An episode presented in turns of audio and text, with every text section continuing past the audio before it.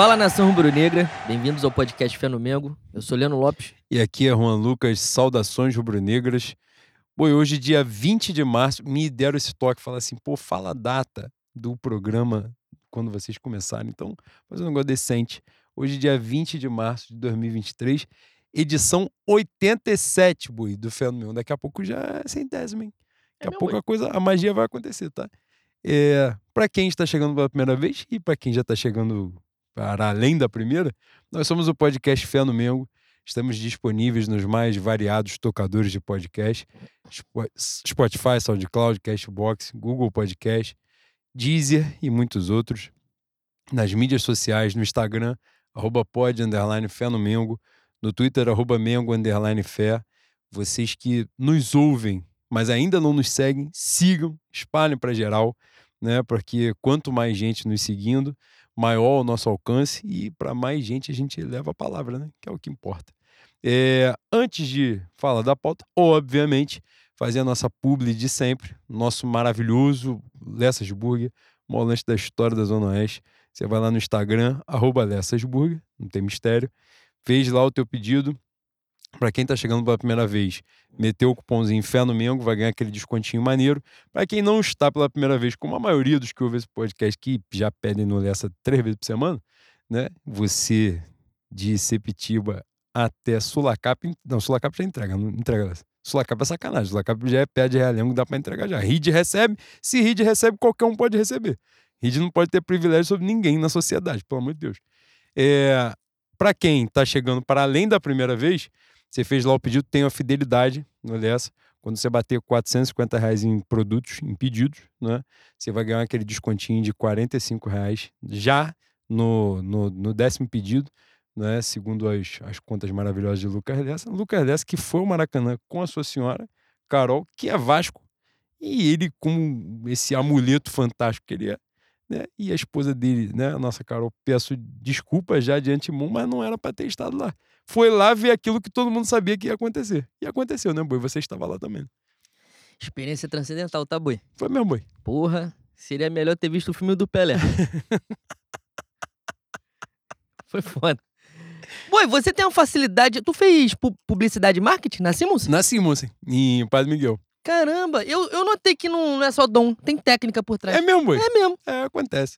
E prosseguindo, Boi, no nosso, porra, tradicional momento Xuxa Caprichosa Carnaval, hoje tem um- uma série de, de beijos.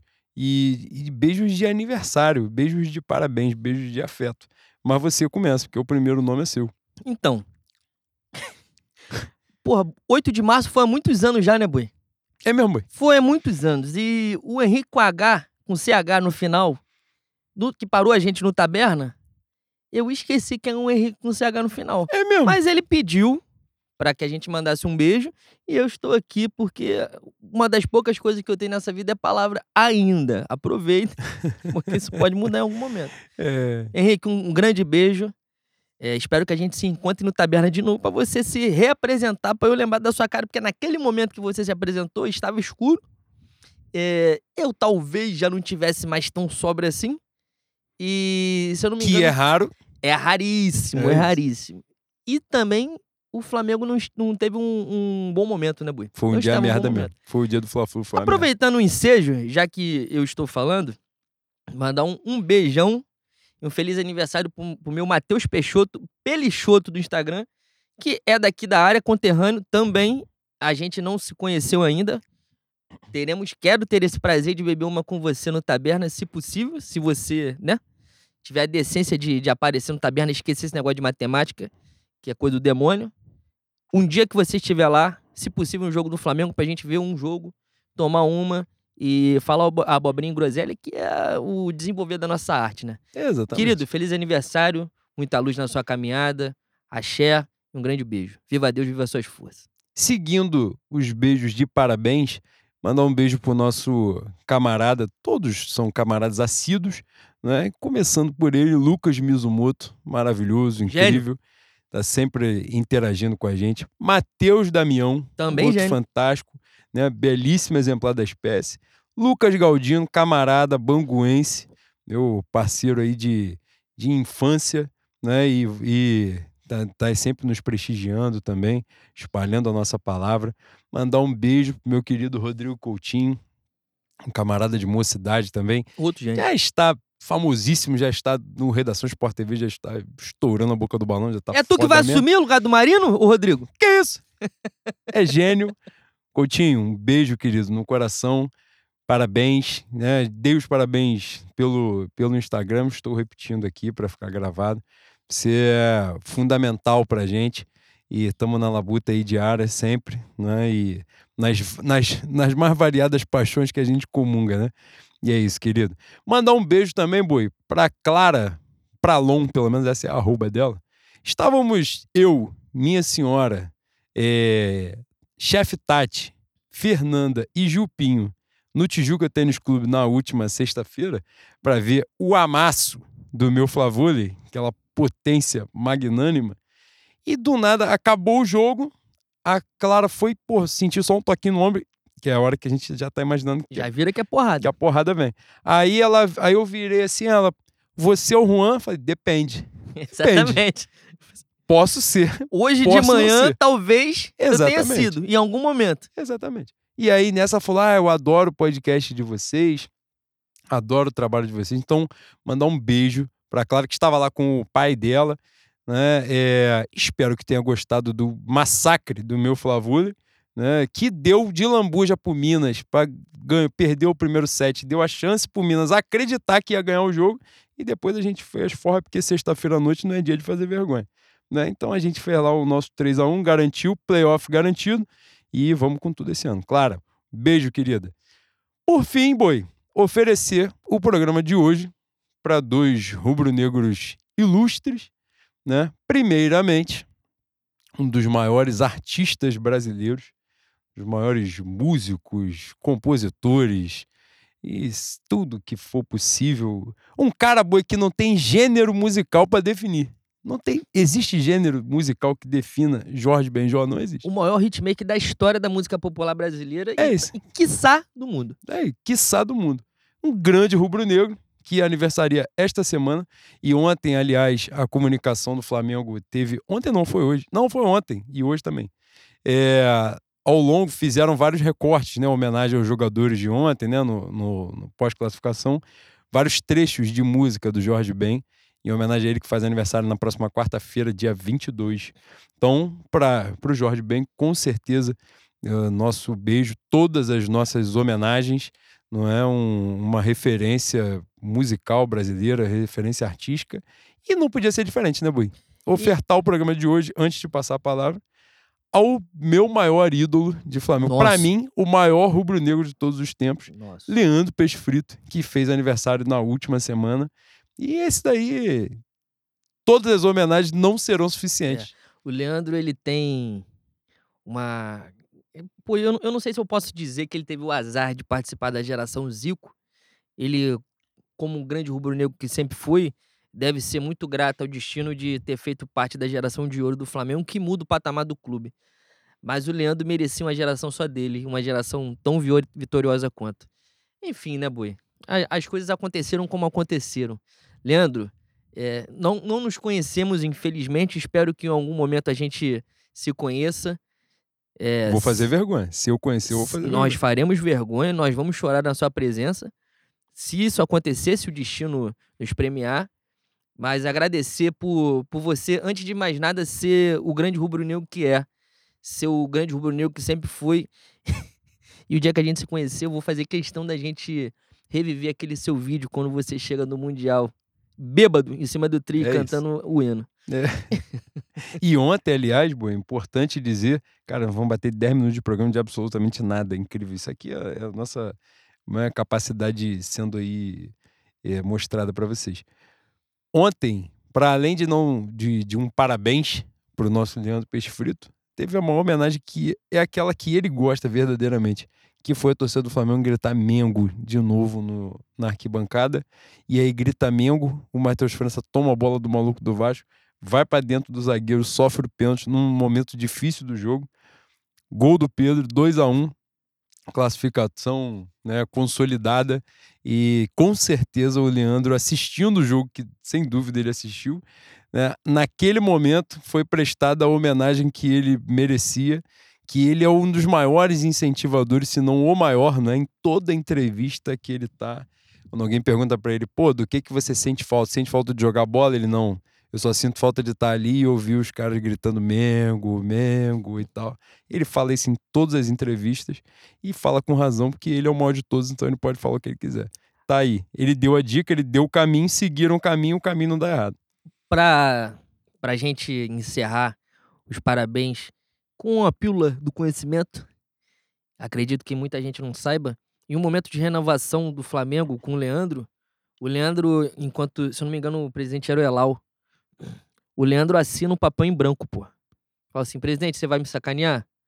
Não, que isso, Leandro, eu te amo. Aí pega o papel e assina. Esse é o Leandro, esse é o amor que ele tem e sempre teve pelo Flamengo. É isso, obrigado, Peixe Frito. Feliz aniversário, viva Deus, viva as suas forças. E, boi, no programa de hoje, obviamente, falaremos do estadual, que nós ficamos esse, esse pequeno lapso temporal e neste ínterim, boi, a gente precisava de um empate em dois clássicos para ser campeão da Taça Guanabara. A gente conseguiu perder os dois jogos. Se a gente gravasse logo depois, a gente ia estar aqui puto, transtornado, xingando todo mundo. Sem real primário? E aí a gente teve a oportunidade, ou melhor, a gente deu a oportunidade àquele entregador de colete de dois jogos da semifinal do estadual. E ele venceu os dois em cima do Vasco, que é a hora dos meninos, a hora dos homens, né, boi? A hora dos meninos, que é, que é numa hora que não vale nada, no ponto corrido, a hora que é no mata-mata mesmo que a verdade aparece. E falaremos sobre esse momento, né? Tanto do final da Taça Guanabara quanto das semifinais do estadual. As expectativas para o Fla-Flu, pros Fla-Flus da final, né? O Fluminense que tem sido a grande pedra no sapato do Flamengo nos últimos anos. Falaremos, obviamente, do Vitor Pereira, do trabalho, das expectativas que, sei lá se ainda existem, nesse trabalho horroroso. Agora com essas novidades, né, Boi? São Paulo ainda não é oficial de a demissão do Sevilha e Jorge Jesus sinalizando que não renovará na Turquia em maio. E isso com certeza influencia no, no cenário de Vitor Pereira. A gente vai fazer os comentários por aqui. Tem sorteio da Libertadores na próxima semana, dia 27, agora com todos os, os times definidos, né? A pré-Libertadores já acabou. Tivemos a surpresa do Fortaleza fora, né? Vai para a Sul-Americana. O Atlético Mineiro confirmou a vaga para a fase de grupos. A gente vai abordar isso aqui e no final, obviamente, nossa maravilhosa pauta dos ouvintes. Dito isto, boi, comecemos. Nós vamos começar de trás para frente, não vamos no, no, fluxo normal, né? Vamos. Taça Guanabara, a gente precisava de um mísero empate em dois clássicos. O primeiro contra o Vasco e o segundo contra o Fluminense. E a gente conseguiu a proeza de perder os dois jogos, né, Boi? Mas para além das derrotas, é, a gente pode abordar aqui pontos de atuação, é, mas eu não sei até que ponto você. Nós estivemos juntos nos dois jogos, né? Um no estádio e o outro no bar vendo o jogo. No, no bar, não, no taberna, que não é bar, um bar é uma genérico. experiência, é a experiência é, antropológica, é, não é só um, um bar, estar no Taberna 91, na Rua Agrícola, em Bangu. E o jogo no Flamengo e Vasco foi um jogo muito aberto, né? Um jogo muito franco e tal. Não, briga não... de rua. É, briga de rua total. Time de educação física do dois lá, o cara dando um chute do meio campo e meter o gol, foi 1x0. Poderia ter sido um gol nosso, a derrota ali poderia até ter sido injusta. E no Fla-Flu, uma dinâmica totalmente diferente. Ele vai com um time completamente modificado, não é? é? Faz um excelente primeiro tempo, provavelmente o melhor, os melhores 45 minutos do Flamengo sob o comando dele. E o Diniz muda o time no intervalo e no segundo tempo o Flamengo passou 45 minutos correndo atrás do Fluminense. Aí, e a morte aí, chegou. Aí a gente tem que voltar ao velho debate que tem coisa pior no mundo que esperança, boi. Não tem. Não tem. Podia, era melhor ter feito os primeiros 45 de merda, assim como foram os, os 45 minutos finais. Boi, é, para, para além de estar jogando mal, tem um fato que a fase não é boa também, né? E quando a fase não é boa, o urubu de baixo caga no de cima. Já diria minha avó. Caralho, irmão, como é que a gente perde um jogo pro Vasco? Agora, agora os tempos são outros. Meu querido Vasco da Gama já está de férias. Já pode pensar na ceia de Natal. Mas naquele momento, há duas semanas, os caras acertaram um chute lá da casa do caralho. Sem, sem brincadeira.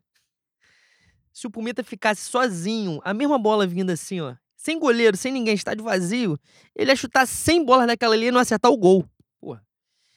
E contra o Fluminense, na última bola, esse lance, aliás, eu achava que era um azar do Flamengo. Passado alguns jogos, nota-se que o Flamengo realmente não sabe se posicionar. Porque o lance, o lance do gol do Fluminense é uma bola que o cara tá sozinho, a bola cai exatamente ali, ele faz o gol. Esse lance aconteceu algumas vezes durante durante o jogo contra o Vasco, principalmente nesse segundo, o de ontem, desculpa, jogo que fui. Os caras parece que se se organizam, se posicionam defensivamente para fechar o ângulo do gol, todo mundo fica aglomerado ali no meio e esquece que o campo é um pouco mais largo, né? E tem alguém sozinho, por incrível que pareça, por incrível que parível, sempre, sempre tem alguém sozinho. É, é um conjunto de, de, de momento merda com ineficiência técnica e um nada tático. Caralho, frase bonita Caralho, que eu agora, você né, deu passagem. Pô, tá? será que eu tô sendo irradiado por Machado de Assis? Não, pior que foi natural. Tu vê Foi que não natural. gaguejou. É, exatamente. Foi Porra. Cantaram no ouvido e você só replicou. Cara, é, eu acho que em algum momento poderia dar certo o Vitor Pereira. Mas precisa de tempo. Na verdade, na verdade, eu acho que ele tá de sacanagem, tá procurando a rescisão. Se ele quisesse fazer um trabalho sério, daria certo. Mas teve, teve o contratempo de três decisões na cara, teve o contratempo de 60 dias de férias. E, na verdade, na verdade, ele já tá demitido, né? Essa, essa é a verdade. E sem nenhuma sorte, né? Por incrível que pareça, primeira vez que ele teve sorte foi ontem. Eu, eu esperei o, o segundo tempo todo o Vasco meter um. Meter o segundo gol e fechar a casinha. Porque o Flamengo tava perdido. Deu 15 minutos de jogo. 15, 15 minutos de jogo. Deu 15 minutos, 20 minutos do segundo tempo. O Pedro tava chutando a mão do caralho, cruzando a mão do caralho. Time totalmente perdido, não conseguia ficar com a bola. Desesperador. Inclusive, segundo tempo. O primeiro, aliás, no primeiro tempo já, já- a gente já tinha essa noção, né? De. O Vasco chegou no último terço, uma sensação de desespero. O Flamengo correndo pra trás, não sabendo se posicionar. Só que tinha alguns lampejos ofensivos. No segundo tempo, não tinha nada, pô. Era só desespero. O famigerado dedo no cu e gritaria. O manto do mistério mais uma vez desceu. Os caras vêm, vêm as cores vermelho e preto do outro lado se cagam todo, né? Tem isso. Passamos. Eu, eu não queria. Não queria que as coisas fossem assim. E, evidentemente, não vou torcer contra. Você falou ontem, no final, que em 2019 a mudança de Abel para Jesus é exatamente numa vitória, né? Isso tinha que acontecer de novo. Eu não espero, eu espero que o Flamengo não precise perder, entrar numa sequência de derrota, mais um vexame, mais um vice, para ver que as coisas não vão caminhar certo com com o Vitor Pereira, bicho. Não vão, não adianta. Ele, ele é um cara que pensa de uma forma diferente. É, em relação às peças que ele tem, os caras não sabem jogar daquela maneira ali. Tem, não tem evolução. Um trabalho para você dar um- uma sobrevida pro trabalho, dar é, carta branca mesmo pro cara fazer aquilo que ele quer. Ao menos você tem que ver alguma evolução. O Flamengo não tem evolução. Eu vi algumas pequenas evoluções do começo até, até agora, mas não. é- Porra, quatro meses já, bicho. A gente vai entrar em abril. O time não joga nada, porra. Não joga nada, é um deserto. Tiveram 45 minutos contra o Fluminense, que a gente perde na última bola, e mais nada. É desesperador. Parece que a gente tá vivendo 2022.2, o primeiro semestre. Que não tem nada, não tem nada. É, é inacreditável você olhar pra esse time e lembrar que há, há- há quatro meses, cinco meses atrás, esses caras foram campeões da Libertadores e campeões da Copa do Brasil. Tudo bem que já numa decrescente. Mas, pô, é o melhor elenco da América. É um time histórico. E o Flamengo não tem nada. Está totalmente perdido. Enfim. Espero que, ref- reforçando, espero que o Flamengo não, não precise perder para mudar de técnico, para procurar alguém que faça o melhor elenco da América jogar bola. Porque até aqui foi um arremedo, né? Pô, eu- me arrisco a dizer, e acho que não tô me arriscando muito, é, que o desempenho no Flamengo e Vasco que o Flamengo perdeu foi superior aos dois da semifinal. O jogo, né, o equilíbrio. Você conseguia ver, apesar de ter sido uma imensa briga de rua, mas você conseguia ver minimamente uma ideia ali assentada, mal executada, mas uma ideia, né? Uma, uma sinalização, vamos dizer assim. E aí teve a fatalidade que é o, o gol do Pumita e tal, mas é, você viu ali, o Flamengo criou, bola na trave e tal, teve uma série de oportunidades. Enfim, é, os dois jogos da semifinal foram assustadores para mim, mano. Foram assustadores, assim. Acho que o Flamengo é, é, fez por merecer no sentido de, de, de futebol ser competência, né, Boi? Tantos outros jogos. Um exemplo claríssimo e recente foi o próprio jogo do Del Valle, né? Que, em que o Flamengo. Calma aí, vou deixar você botar o meu remédio. Calma favor. aí que a gente vai botar o, o café aqui, rapidinho. E aí, o próprio jogo do Del Valle, né? Em que o Flamengo criou bastante, principalmente no primeiro tempo, poderia já ter feito o resultado, ter matado a situação e, e vencido a Recopa, é, mas não aconteceu. Vai para o jogo do Vasco. A gente até falou sobre isso, né? Eu não sei se teve oportunidade de, de falar aqui, mas é, juntos a gente já falou algumas vezes. Esse é o ponto, assim, né? Quem, como diria Martim da Vila, quem não tem sorte é azarado, né? Então, porra, o time do Vitor Pereira, é, eu acho que não entra em questão a dedicação que os jogadores estão tendo. Bom os jogadores estão se matando, correndo absurdamente. Por alguma razão que a razão desconhece, eles estão comprando o barulho do maluco e o trabalho do cara. Diferente da época do Paulo Souza, que nitidamente os caras faziam força para não correr. Exatamente. Diferente do período do Paulo Souza e diferente do próprio Vitor Pereira no Corinthians nitidamente ele tem um elenco na mão mesmo, os caras estão correndo por ele. Né? E, e ele tem tanto elenco na mão que ele tem feito nos jogos as substituições que ele tem sido amassado, e com razão, né? vamos, vamos dizer assim, é, salvo algumas situações por lesão, por exemplo. Né? A Rascaeta ontem saiu do jogo é, porque tinha sentido um incômodo lá na questão do pub. Mas ele tirou o Gabigol ontem, já tinha tirado em outra oportunidade, tirou a Rascaeta em outro jogo, tirou o Pedro, ele bota o Everton Ribeiro no banco e você vê que o elenco tá redondo. Nenhum tipo de problema. Mostra até uma capacidade de gestão de elenco que foi um dos maiores temores que, que se teve a partir da, desde a chegada dele. Né? Mas assim, os caras estão se dedicando, mas não tem uma ideia. A gente não consegue olhar para o jogo e ver uma ideia. Ah, ele vai jogar com três zagueiros, beleza. Mas uma mínima qualificação. Ontem a gente estava falando sobre essa parada. E quando saem pirilampos, é, é tudo na conta da individualidade, né? Muito, muito. Ontem a gente estava falando um negócio lá no grupo do Manifesto, né, com... Acho que foi o Gama que falou, comentou isso e a gente estava ah, alongando ali. Cara, a bola aérea defensiva do Flamengo, o adversário sempre encosta na bola. Sempre. O Flamengo não consegue. Não consegue. O cara cruzou a bola na área. O Flamengo não consegue disparar na bola. O adversário sempre toca. Ele toca na bola, ele pode cabecear errado, ele pode, porra, resvalar só e depois o Flamengo no segundo toque cortar, mas o adversário sempre chega na bola. Porra, e isso é um absurdo. Isso ontem, não é culpa de jogador. Foi sacanagem, tá? Ontem o Vasco fez o gol do Vasco sai de uma jogada assim e já tinha acontecido antes. E no jogo ontem teve um lance que ia repetir o gol que o Flamengo tomou no, no jogo, no jogo de segunda-feira que na segunda-feira o Flamengo tomou um gol num contra-ataque que tinham seis do Flamengo e três do Vasco. E o terceiro do Vasco tava lá na bandeirinha de canteio do outro lado, tava na casa do caralho, ou seja, eram seis contra dois. O dois era o filho da puta que cruzou e o filho da puta que cabeceou dentro da área. Só. E foi gol. Ontem aconteceu um 4 contra 2. O cara tava lá no caixa-prego, só que a diferença é que o cara não tava na linha de fundo, o cara cruzou diante. E, os, e o atacante chegou, é, que era o Egnaldo, né? Eu acho. Que o, ele não. Foi o Teixeira. É o Teixeira que cabeceia é, o, pro chão e a bola não, não ganha o força. Luiz Freitas fala que era o Guinado, mas quem tava, faz... quem tava no lance era o Teixeira. Que foi quem fez o gol. Chão, né? Que quem fez o gol na segunda-feira. E aí a bola não ganha a força necessária e o Santos né, pegou com tranquilidade. Mas se ele cabeceia bem, se ele pega bem, a chance era enorme. A gente ia tomar um gol de tabela de cabeça, pô. Exatamente. Tu lembra desse lance no segundo tempo? Sim, sim. Pô. Rolou uma tabela de cabeça dentro da área do Flamengo. Então, assim, determinadas situações no, no, no, no trabalho chamam muita atenção.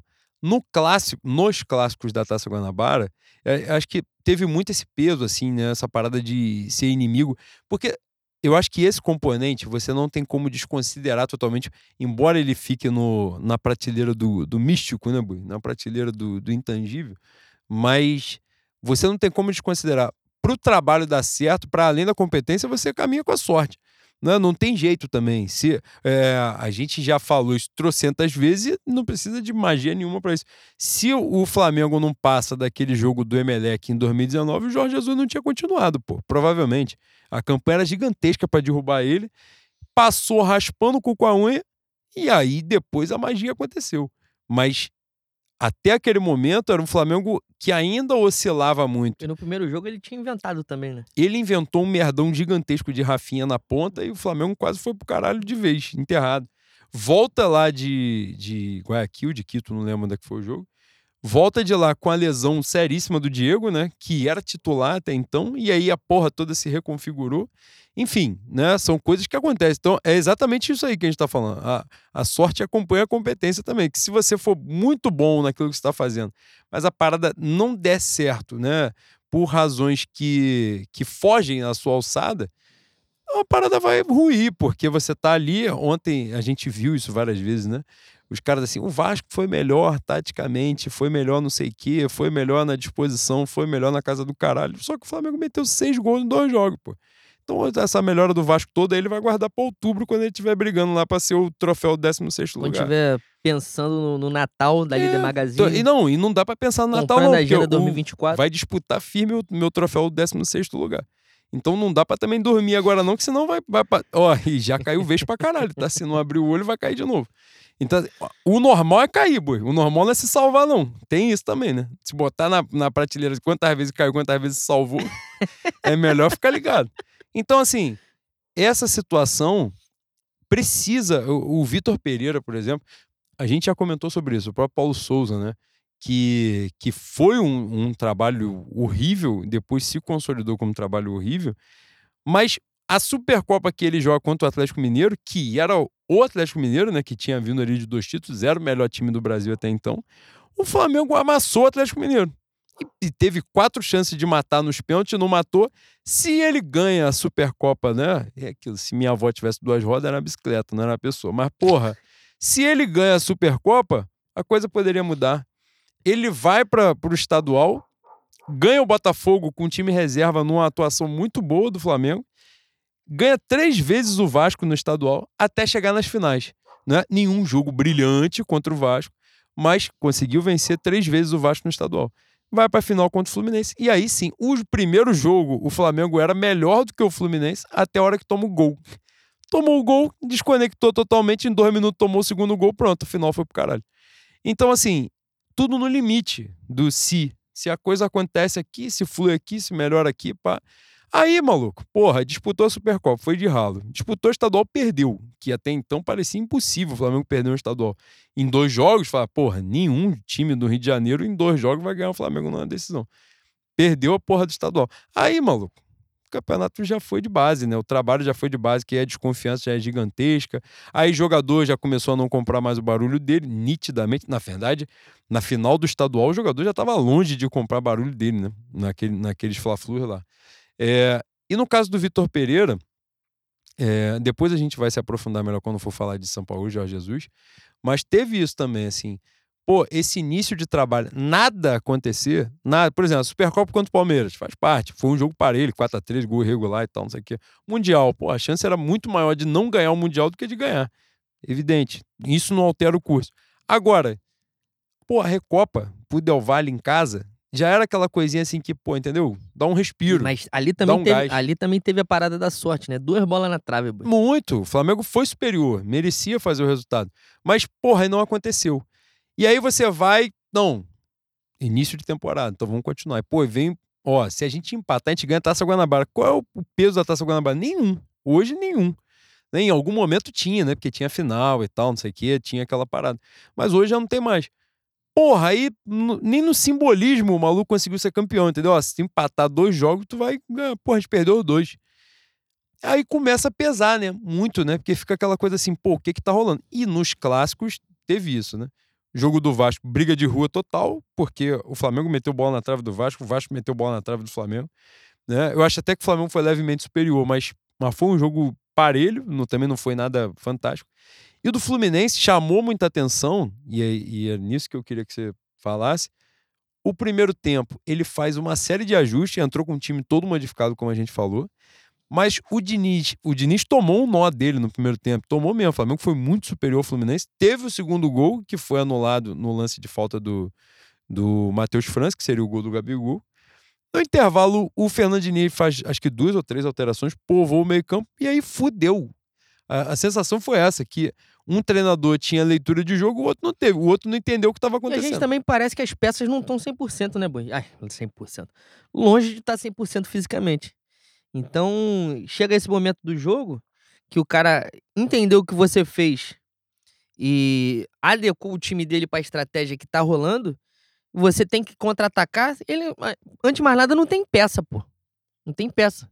Porque, e falo fisicamente, o time melhorou bastante nesse ponto, mas ainda tá abaixo, para mim. Ainda tá abaixo. E a gente vem com algumas atuações aí que puta que pariu, né? Gerson, por exemplo. Eu nem lembro se o Gerson joga contra o Fluminense esse, esse jogo que o Joga, pô, ele faz a merda no. Ele foi, era até o primeiro tempo dele, provavelmente o melhor dele no Flamengo. O segundo tempo é que ele cai na pilha, pô. Que ele. Que na hora da confusão o Felipe Melo entra, o caralho. Ah, é verdade. Ele, na verdade, acaba o jogo. Ele faz uma graça lá, ele cai na pilha e acabou o jogo. Não ficaram em até o final. Mas falando de Vitor Pereira, eu entenderia se ele fizesse, pô, primeiro eu vou, eu vou começar a arrumar o time por parte. A gente vai primeiro se tornar um time difícil de tomar gol. E aí ele vai ajustando a, a, a zaga, o, o, momento defensivo, diante do, dos três zagueiros que ele ama, com dois volantes, beleza. Mas, bicho, a gente, a gente sempre toma gol. É incrível a gente todo jogo tomar um gol com três zagueiros e dois volantes. É incrível a gente tomar um gol de cabeça como a gente tomou ontem. Porra, o, o cara teve uma presença de espírito gigantesca de antecipar, pular alto pra caralho? Sim. Mas, porra, tinha, era Pedro e Davi Luiz na bola, né? O Flamengo bota uma porrada de gente em linha dentro da área, os caras vêm com um maluco que ninguém acompanhou. Aparentemente tem que ficar todo mundo em linha. Ninguém acompanhou, o cara veio correndo, pegou o impulso, antecipou o gol caras. O primeiro, o, o, o, o primeiro gol, primeiro gol na, na no jogo de segunda-feira é um, né, um carinho, um carinho que o Rodrigo Caio faz no PEC. Ele lança a bola na, na pequena área e eu acho que foi até um pouco à frente da marca do pênalti pro, pro PEC fuzilar o Santos. O segundo gol dos caras é um contra-ataque, como muito bem você falou, 5 contra 2. Os caras com dois só. E a gente consegue tomar um gol. Porra, irmão. Não tem, não tem. Hoje não tem evolução de nada, não tem perspectiva de melhora. É assustador, pô. É assustador. Esse primeiro gol do Vasco é um gol de lateral, né? A, a bola que vai para a área é de lateral. Porque os, cara, porque os caras aparentemente não sabem onde o companheiro tá, o que, que fazer com a bola. O Flamengo não tem saída de bola, a não ser um chutão, porra. É difícil o Flamengo sair tocando. Sabe? Sem falar em algumas escolhas que não fazem sentido algum. Tipo, ontem, Cebolinha na direita. Enfim, irmão, é, é, é complicado. Eu quis acreditar e acho que ele tá de sacanagem mesmo. Eu acho que ele está de saco cheio, ele se arrependeu e ele vai botar 15 milhões no bolso. Os 15 milhões mais fáceis da vida dele, porque o Flamengo vai demitir ele. Seja para trazer o São Paulo, seja para trazer o Jorge Jesus. Mesmo esses merdas que estão lá, que são arrogantes, são vaidosos, não é possível que não viram que não tem de onde tirar. Não tem, não tem, irmão. Esquece, esquece. Eu espero, eu espero, vou repetir o que eu falei no início. Espero que a gente não precise passar por mais um vexame, que ele encaixe nessas duas semanas algum esquema, porra, que o manto do mistério nos salve. A gente ganha o Carioca e na semana, na semana seguinte, no vestiário fala assim, Vitor, sabe aqueles 15 milhões? Então, o BAP acabou de trazer aqui no bolso esquerdo dele, ele vai te entregar em mãos. Eu espero que a sua sogra esteja muito bem e, né, muito obrigado pelo serviço prestado. Aí entra o velho no vestiário já, já falando de jogar a modo Flamengo, aquela coisa bonita. Infelizmente o Fernebate ganhou agora, né? Domingo. Diminuiu a diferença.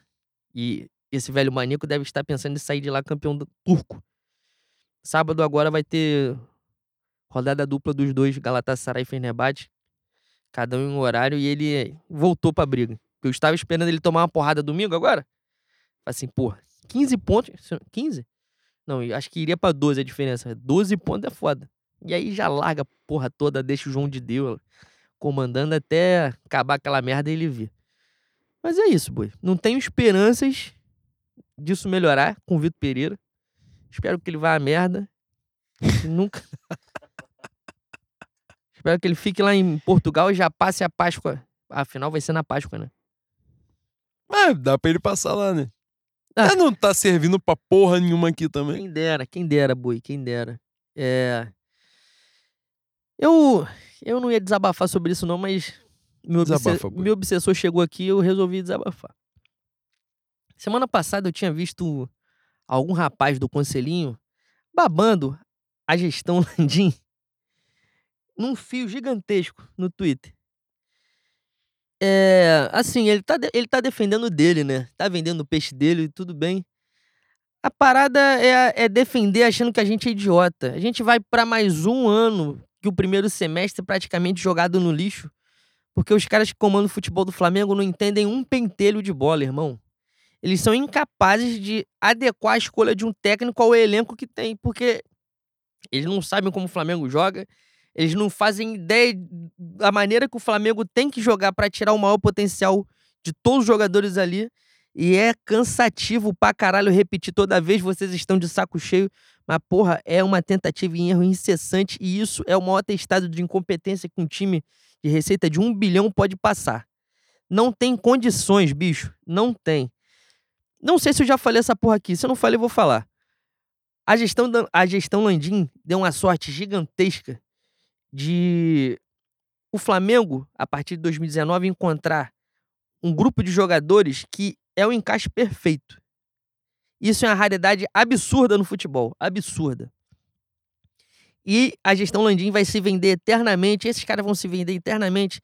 E enquanto o Flamengo for associativo, eles vão vender e nego vai comprar porque foram campeões pra caralho.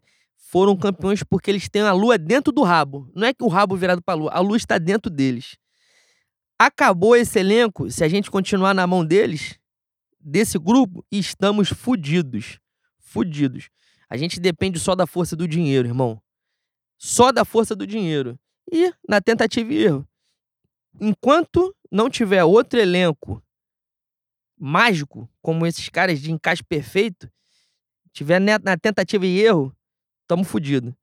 A gente, a gente sonhou com hegemonia, a gente sonhou com um Flamengo soberano, mas infelizmente a gente tem a barreira da, da incompetência, da arrogância e da imbecilidade desses caras, de, de entender o que, que eles podem, no que eles podem contribuir para o clube e no que passa da alçada deles. Enfim, é, fico feliz de ver bastante gente já identificando que eles hoje são um peso para o Flamengo. Porque há algum tempo atrás, aquele discurso bobo, é, é de otário mesmo.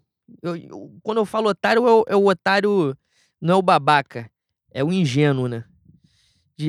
Você tem saudade da época da Patrícia, você tem saudade da época do Bandeira, você tem saudade do cheirinho. Como se tudo aconteceu ali, tudo que aconteceu ali fosse por culpa deles. E aconteceu apesar deles.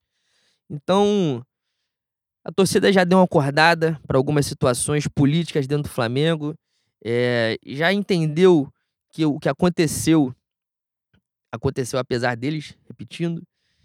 Espero que em 2025 a nova eleição, né? Ou 24. 24, 24. E eu espero que venha, Famigerado ano que vem.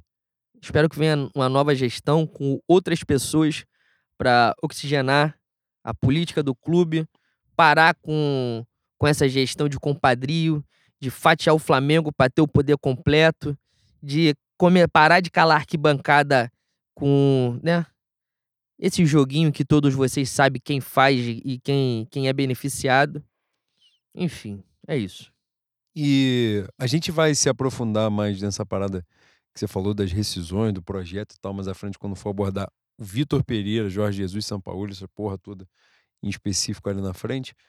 Antes disso, Boi, é falar das semifinais, propriamente, né? A gente vai para a semifinal de moral baixíssima, né? Com certeza. O Vasco, além de ter vencido o clássico, é, que o Flamengo joga com o time titular, né? Ele apenas não faz o resultado. Mas o Flamengo não entrou com time reserva, não entrou com porra nenhuma. Perde o clássico pro Vasco na Taça Guanabara. Vai para as semifinais de moral baixíssima, pressionado pra cacete pelo resultado. Né? O Vitor Pereira não caiu até então. E certamente, Boi, já ele estava nesse aviso prévio na semifinal e o aviso prévio só foi esticado para a final. Né, que se ele não ganhar a final também já vai ser no dia seguinte. Na verdade, o que a gente quer é que ele saia mesmo ganhando. Mas se não ganhar, o caminho já está traçado como já estava nessa semifinal. Entra pressionadíssimo no, no, nas semifinais toma um gol com 10 minutos de jogo, um gol merda, com o Rodrigo Caio dando um, uma assistência pro, pro Peck fazer o gol, né? E aí sim o Flamengo vira no segundo tempo, é aquilo, né? Muito na disposição e tal. Camisa pesa muito, né, Bui? Chega na hora também da verdade, os caras mudam de nome, venderam o clube, fizeram a porra toda, mas aconteceu a mesma coisa que já acontece há décadas e eles sabiam que ia acontecer, a gente sabia também. Final, né, como você muito bem lembrou, igual o programa do Chaves. Todo mundo sabia a piada, mas riu no final porque é engraçado mesmo que é gênio quem criou né, a natureza nesse caso, que foi a natureza do Flamengo e a do Vasco. Um mede de ganhar, outro é de perder. E nesse aspecto, né, o jogo de ontem, então, é, é a marca de, de qualquer torcedor do Vasco sair dali e falar assim: nós jamais vamos ganhar esse filho da puta. o, o jogo de ontem foi, foi uma coisa. É, assim, eu acho também, eu acho que é importante pontuar isso. A gente, é, e isso é uma parada que a gente já falou em, em trocentas vezes sob prismas diferentes, mas a capacidade crítica da torcida do Flamengo ela é fundamental. Óbvio que a gente também não pode deixar essa porra né, prevalecer a ponto de a gente não ter mais prazer na vitória, não ter mais, né, não, não, não curtir também, não desfrutar, como falam por aí. Mas a capacidade crítica da torcida do Flamengo é fundamental. E a sensação que a gente tem por uma série de fatores, né, é que algumas torcidas perderam isso, né? E elas mesmas se atribuíram um caráter de café com leite. Então, assim, é, em nenhuma circunstância, por exemplo, uma eliminação para o ABC em casa passaria, ah, esse é um projeto sério que a gente tem que ter paciência. A torcida do Flamengo teve paciência com o projeto, mas toda a merda que aconteceu paciência ia pro caralho momentaneamente. Porque assim, uma coisa, né? Como você muito bem lembra sempre, o Almig Neto, rato é rato, camundongo é camundongo. Perder uma porra num jogo quando você está fudido, perder pra um time grande, gigantesco, né? Um, um investimento muito maior, beleza, faz parte. Você ser eliminado num fracasso, uma vergonha, um vexame, é outra parada. Você não precisa, né, tal qual o Luiz Castro, que precisa, disse que precisava de muitos reforços para ganhar de Sergipe e Portuguesa da Ilha. Tu tem que ser escolachado, humilhado. Se você não for pressionado, virou bagunça. Virou bagunça. Virou, porra, zona, você vai estar ah, deixa o cara aí se ganhar, ganhou, se não ganhar, tudo bem também. E isso normalmente dita o caminho que o clube toma. Essa é a real. Né? Vamos trabalhar na sinceridade aqui. A sensação que passa é que esses caras precisam de muito pouco para ter apoio. Então, qualquer merda que eles fizerem, eles têm apoio. E a torcida do Flamengo tem sido cada vez mais crítica. A gente também se coloca numa posição crítica a essa postura, né? por mais redundante que seja, mas exatamente por isso, para ter o cuidado para que isso não seja a negação do prazer, né? Então, assim, porra, a gente nunca mais vai curtir a vitória, nunca mais vai zoar os caras, nunca mais vai ganhar um clássico e vai, tipo, sacanear, vai ser sempre aquela porra assim fizemos a nossa obrigação, vira as costas vai embora para casa. Pô, aí acabou. Aí acabou a relação, acabou tudo, né? E, enfim, não, não foi assim que a gente chegou até aqui. Mas, ontem, por exemplo, a gente estava transtornado de puto porque o Flamengo não tinha saída de jogo, o Flamengo começava a sair jogando pela zaga, o zagueiro Fabrício Bruno dava um balão para frente, Davi Luiz dava uma porrada para frente, torcia pro Pedro escorar a bola e, e né, escorar para alguém do meio chegando. Se no meio não escorasse, a bola batia lá e voltava e, e toma ele de novo. Mas se for parar para olhar, as chances de gol, as chances criadas do Vasco também não foram porra nenhuma. A gente estava criticando a atuação merda que o Flamengo estava tendo. O Vasco, é claro, pela capacidade né, do time deles, que é baixíssima, qualquer porra parecia genialidade. Como aquele do Rodrigo, um careca lá que joga lá, os caras estavam imitando, né, fazendo ruf-ruf pra qualquer porra que o cara fazia. Estavam latindo. Ele simplesmente foi responsável por dois gols do Flamengo ontem. Né? Um ele perde a bola pro Matheus França e o outro acho que ele faz ah, a primeiro, falta. primeiro jogo ele não, não joga, é. ele tava no banco, a torcida clama pela volta dele e ele contribui dessa maneira fantástica. Exatamente. Então o, o zagueiro lá, o, o, cabaço lá, o argentino, que fez o gol ontem no Flamengo, mas ele fez um gol e entregou três em dois jogos. Então, ou seja, é uma matemática positiva. Eu gostei da visão. matemática. É uma matemática boa. Se ele continuar fazendo isso ao longo da temporada, eu vou agradecer. E pode fazer com o Flamengo e com outros times também, que Vasco poder terminar em 19 também, a gente vai ficar feliz. Agora, essa é a sensação. A gente tava puto porque o Flamengo não tava jogando nada. Só que nesse aspecto, a torcida do Flamengo reclamou tanto da merda que o time estava fazendo que algumas pessoas começaram a abordar no sentido de o Vasco estava triturando o Flamengo. E basicamente também não era isso que estava acontecendo. Se a gente pega né, o scout do jogo, os números, finalização, posse de bola, tudo, chance criada, caralho, não era isso que estava rolando. Na verdade, que a gente estava era puto, porque a gente, mais uma vez, não estava conseguindo né, prevalecer sobre o adversário como a gente deveria, mesmo não tendo resultado antes, mesmo tendo que correr atrás e mesmo com o time na disposição, né, o time lutando pra caramba, dividindo e tal. Só que a sensação que passa é essa, né, Boi? Os caras estavam correndo muito e correndo errado, correndo sem, sem razão de ser, correndo sem organização e tal, enfim. Mas aí, Boi, nas semifinais prevaleceu o manto do mistério, né? Nesses dois jogos, né? duas vitórias, seis gols em cima do Vasco em dois jogos, um 6 a 3 um placar bailarino, né? e classificação para a final, alguns destaques individuais, né? É, e aí, não sei se você vai pontuar mais alguém. Importante, porque a gente trabalha na justiça nesse programa aqui, ressaltar a atuação do meu goleiro Aderba ontem, que foi seguro. Eu sou bolado com ele porque ele é um goleiro nota 6? Sim. Mas ontem agiram na covardia para dizer que o gol do Vasco teve responsabilidade Pô, dele condição, tá de né? sacanagem. Porra, o maluco deu um tiro na pequena. O cara falou assim: mas o goleiro tem que sair, ele vai sair onde? Vai pular em cima do Davi Luiz, filha da puta. A culpa é do, daquele merda, aquele cabeludo ridículo. Que. Calveludo. Porra, ele ontem. Um minuto de jogo, boi. Ele tava na bandeirinha de canteio do Vasco, pô driblando o jogador do VAR. É doente, pô. Doente. Não, e a falta que ele fez no PEC? É doente. Com 10 minutos ele tomou amarelo, pô. Porra, filho da puta. Entendeu? Mas sabe quando ele fez isso? Paulo Souza. Fez exatamente esta merda. Quem botou ele dentro da caixinha dele foi o Dorival pra ele. Porra, olha só. Esquece. Jogou na Europa. Foda-se. Aqui na Europa, que é a América do Sul. Tu fez lá, já tem tempo pra caralho. Entendeu? Ontem teve uma foto que o Arrascaeta bateu, o goleiro até pegou o Léo Jardim. Ele foi pra bola, pô. Ele tava na bola. Falei assim: não é pra, ah, mas tá aqui para enganar, para confundir o goleiro, irmão. Sai daí. A tua presença aí já me incomodou, caralho. Vai para outro lugar. Vai para Ele vai para a bola aérea ofensiva do Flamengo, ele não encosta na bola. É agoniante, pô. E aí, na bola defensiva o cara vem, antecipa dele. Vem aquele meme, aí vem Davi Luiz, o grande batedor de falta. A não última dá, vez que ele. 2014, Brasil Colômbia. Foi a última, pô. Pode ver foi a, a, aquela parte que não tem cabelo, não é que não tá nascendo, tá nascendo pra dentro do cérebro, pô. Tá, tá criando raiz, criando dificultando raiz. ele pensar. Porra. Angustiante, tá? Tem que falar assim, irmão, sabe esse livro preto aqui? Então, pra tu não tá servindo, não. Vou te levar numa parada legal, um quadrado grande, assim, ó. Pra... De giz? É, pra tu ter uma conversa com, com um maluco de cartola, que ele Porra, vai te direcionar pelo legal. amor de Deus. E tá Fabrício Bruno salvando todo mundo, né, boy? Esse aí tem que ganhar o dele, o do Davi Luiz e o do o nosso Zé Meningite, né? Que tá foda também, tá?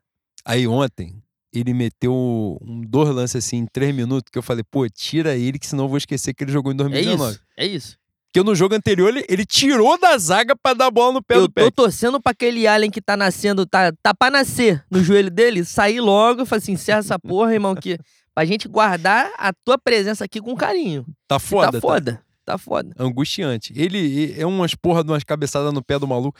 Ele tem um negócio, cara, que eu não sei se é, é o Rodrigo Caio, ele, ele peca por isso, né? Ele é o, o, jogador que peca por excesso, né? Que é uma porra, assim, às vezes um bagulho um pouco juvenil. Ele quer enfiar a cabeça no pé do maluco. Ele quer, porra, antecipar do cara que ele não tem condição nenhuma. E é exatamente aí que ele faz a merda. Que ele chuta pra um lugar que ele não tem que chutar, que ele deixa um buraco nas costas dele que alguém tem que correr. O que o Fabrício Bruno está jogando de bola, o Fred Gomes, aniversariante de hoje, que Fred Gomes, que é amigo de Bruna. Sabe e é mesmo? É amigo de Bruna. Aniversariante hoje, falou isso no, no podcast do GE. É, se o Fabrício Bruno tem um sobrenome espanhol, tava mamando ele pra caralho. Caralho, tinha fila, tinha senha. É brincadeira. Se vem do Mônaco com o sobrenome espanhol, era, já era o maior é, zagueiro da história do ia Flamengo. Ia ser fila igual daquele show que o maluco bota pulseirinha pra brilhar lá, que depois tem que devolver. Aqui no Brasil não devolveram não, boi. Caralho. Covardia, tá? Ai, que sacanagem. Mas, porra, que nego monta barraca, passa três meses na fila, toma chuva, toma sol, pra botar pulseirinha, o maluco não te devolver. Não, mas tá isso também. Tu ficou na barraca três meses, vai devolver a pulseira. Compra Não, pro outra e- pulseira, pô. Aparentemente, um, um balão cenográfico que estava simbolizando um planeta, levaram também. A recordação, né? Foda-se, boi, Recordação. foda-se. Recordação.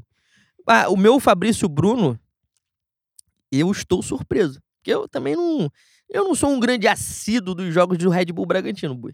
Então, quando vem de lá. E assim, também tá perdendo pro Ipiranga, né? Também não tá perdendo nada. Então. muita coisa de não assistir. eu via, eu via, porque enquanto meu Theo Benjamin estava vivo, eu via em, em homenagem ao meu Theo Benjamin, né? Ele deixou uma pergunta hoje, me mandou. Mentira. Me mandou no WhatsApp. Ah, no Um áudio, WhatsApp. É, pra eu poder fazer Em a áudio? pergunta aqui. Então em áudio. botaremos aqui.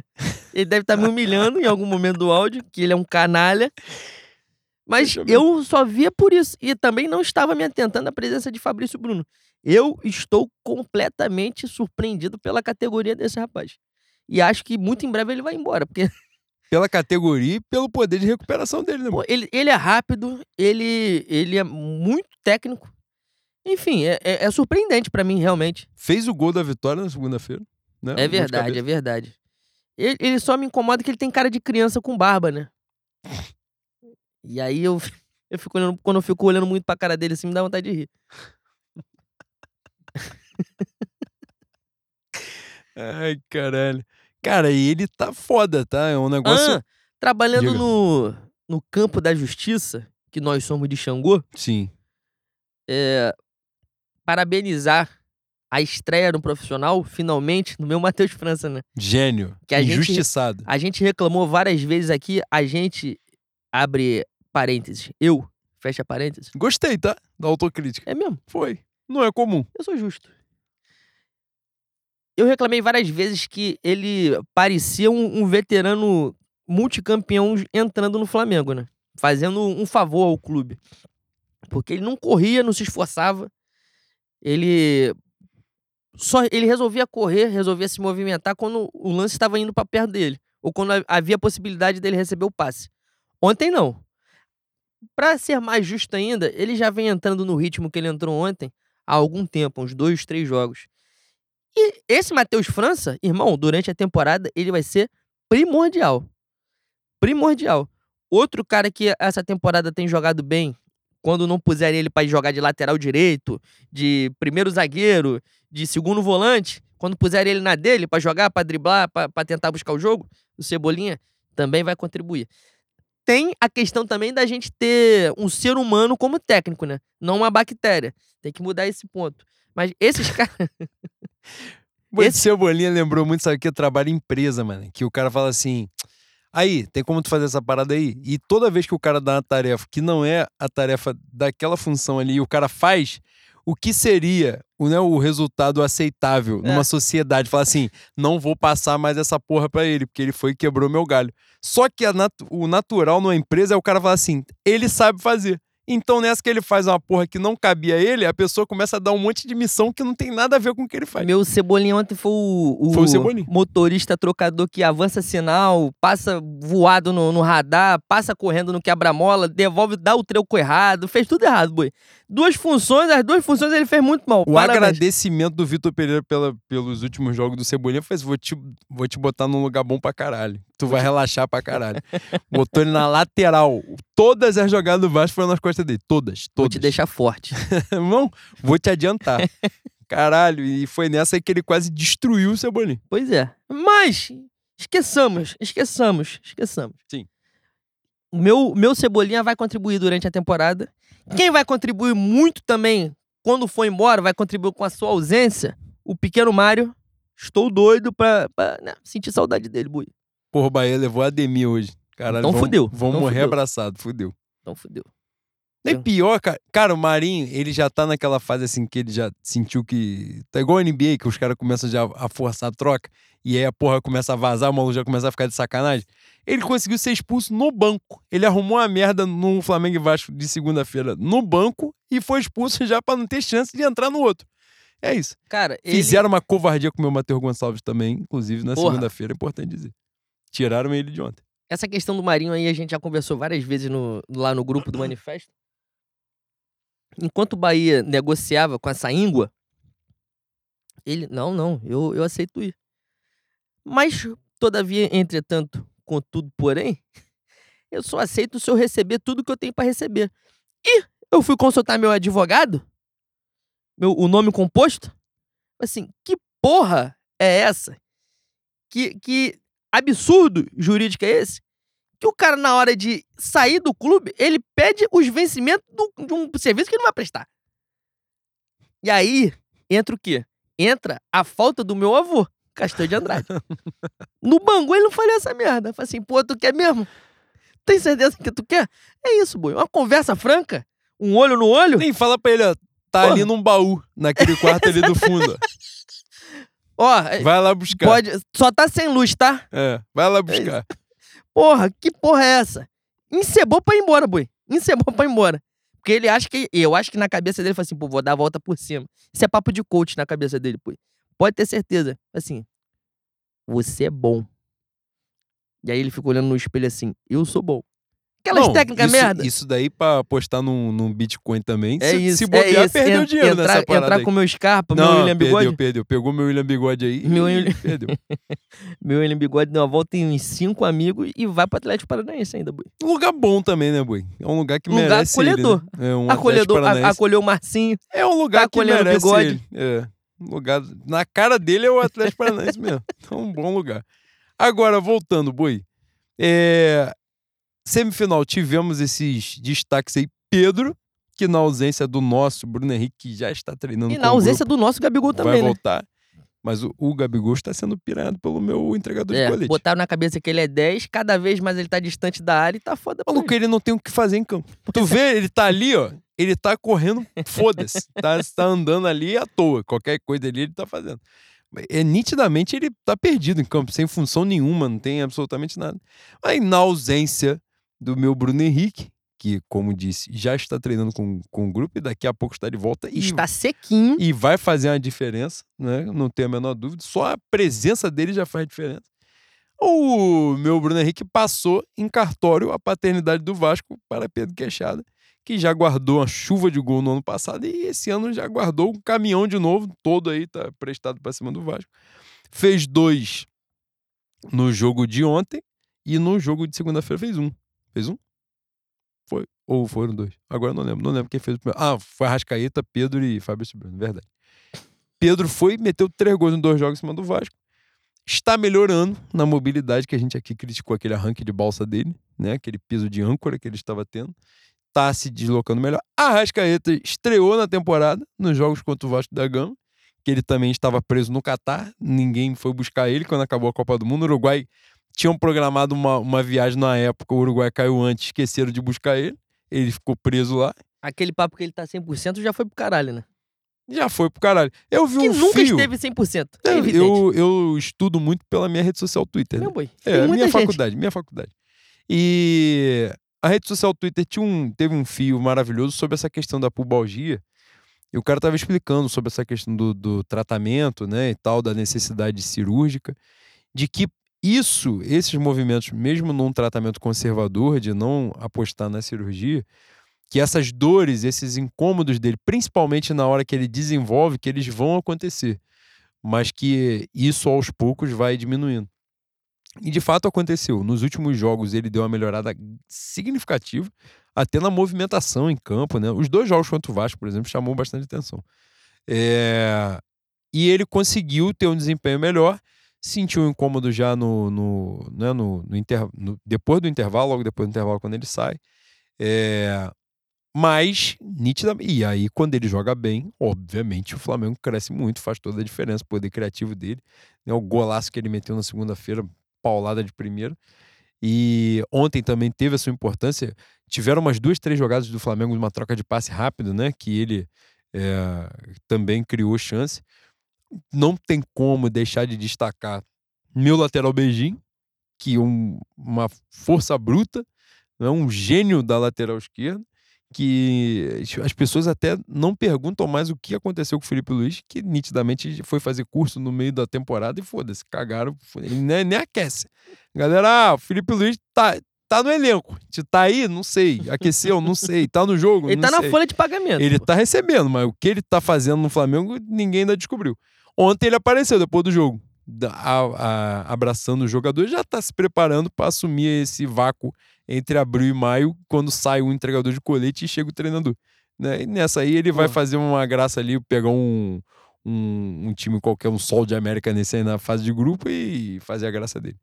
Agora, porra, Ayrton Lucas é sacanagem, tá, boi? O negócio, ele ontem no terceiro gol que ele faz com a genialidade que ele, canhoto, fez com a perna direita. Espero que Gabigol tenha, esteja assistindo hoje o que o Ayrton Lucas fez ontem, que incapaz de chutar com a porra da perna direita. E Lucas cavou pra cima do goleiro. Ele deu um pique pra cima do zagueiro ali que o maluco não ia pegar de BRT, boi. E 47 do segundo tempo. Não pegou ele nem na porrada, que pra bater tem que achar, né? É isso. Tem isso. Tem esse pequeno detalhe. Se você não encontrar o cara, não tem como bater nele. E eu espero que o meu Ayrton Lucas não tenha ido pro antidoping. Tá enjoado, tá? Ah, se mijar no copinho tá foda. hein? Se mijar no copinho fica três anos sem, sem jogar. E aí, Ele- boi? Ah. Diga, não, vai você. Não, tá correndo pra caralho. Um E preparo físico- jogando bem. E também. jogando muito bem. E me salta os olhos. Os companheiros dele parece que tá todo mundo de caganeira, né, boi? Todo mundo com dengue. E ele, de ó, fralda molhada. todo mundo de fralda molhada. Vou mandar um beijo pro meu. Ih, esqueci o nome. Quem? Barolo. Não era o Barolo que fala de fralda cheia, não. Era outro youtuber, São Paulino, aliás. Esse, quando o São Paulo. Porra. É experiência. Boi, não, boi, sem sacanagem, sem sacanagem. Você me lembrou de um vídeo que eu deixei de ver. eu Acho que é Josa, ou Jova. Eu não vi a porra do vídeo da, da desclassificação do São Paulo pro Água Santa. Caralho, esse maluco deve ter. Puta merda. Entretenimento, vejam, vejam. Eu confundo o nome porque tem um rapaz, um rapaz entendedor de futebol sul-americano. O nosso Josa, Simão Josa. Bolívar. Simão Bolívar da bola, qual é o nome dele? Josa Novales. É, então é Jova, é Jova São Paulino, Jova Tricolor. E eu confundo esses dois, mas enfim. Não, o Barolo é pica. O Barolo, quando, quando vem no, no ódio, é sacanagem. É um, é um negócio prateleira. Ontem eu peguei minha Viscana, boi. É mesmo, boi. Peguei. Minha esposa que pegou, teve esse, esse momento mórbido de falar assim: não, por que, que a gente não vê a minha vice-cam? Falei, vamos ver, ficamos no quarto vendo. Um outro chama, um chama o outro de, de passapano. Aí é a hora que o bagulho fica bom mesmo. Que aí começa a falar de Eurico. Só de morto tem, vai fazer 10 anos. e os caras dá tão caralho, tomaram um gol do, do Já Ayrton estão falando Lucas. de Eurico, boi. Ah, os caras estão falando qualquer Caralho, porra. Eurico já deve estar em processo O de outro já falou que a 777 é tudo um bando de merda. Eu falei, eu gosto é disso. Tem que perder e perder assim. Já, já quero arruinando logo tudo. Foi um negócio de miséria, processo. Não, processo, tem que respeitar o processo. Já fiquei puto. Já falou, ó, ganhamos errado. Tem que ganhar certo, ganhar sim. E, e aí, boi? Não tem como. Expectativas para o Fla-Flu. Para Pô. os Fla-Flus. Eu acho. Boi, tu não achou muito estranho a maneira que o Fluminense ganhou, não? De 7 a 0 de um time que toma pouco gol? Com o atacante dele já contratado com pelo Fluminense? Com um goleiro tendo sondagem do próprio Fluminense? Tu. Sem sacanagem. A gente é otário, a gente é otário, mas tu não achou que ultrapassaram um pouco os limites, não? Que lembrou muito o Fluminense campeão estadual em cima do mesmo Volta Redonda, Com depois de ter contratado três jogadores do Volta Exatamente. Redonda. Falei assim, porra, que peculiar, né? Pô, que, que, que, que mundo peculiar é o mundo, né? Volta Redonda que se classificou na Copa do Brasil. Porra, boi, semana. sem sacanagem. Tudo bem, o Fluminense podia ter passado, mas 7x0, 5x0 no primeiro tempo, 7 minutos de jogo 2x0, pô, para, né? E roubaram a Volta Redonda no primeiro jogo. Ah, exatamente, outro bom ponto. O primeiro jogo que era pra terminar 3x0, terminou 2x1. Falei, porra, por favor, por favor, vocês, vocês passem a me respeitar. Como ser humano, como gente. Isso aí não existe, pô. Sou otário, sou otário. Mas tem limite. Não existe essa porra. E, e isso, esse 7x0 aí, eu acho que tá. É, superestimando, tá fazendo com que a torcida do Flamengo superestime o Fluminense. É um time mais ajeitado, é um time mais entrosado, mas pelo amor de Deus. O jogo contra o, Fluminense, contra o Vasco, que o Cano acerta um chute do meio-campo, o Vasco joga melhor. O jogo contra o Flamengo, o Flamengo faz no primeiro tempo melhor. Pô, vocês estão com medo por quê do Fluminense?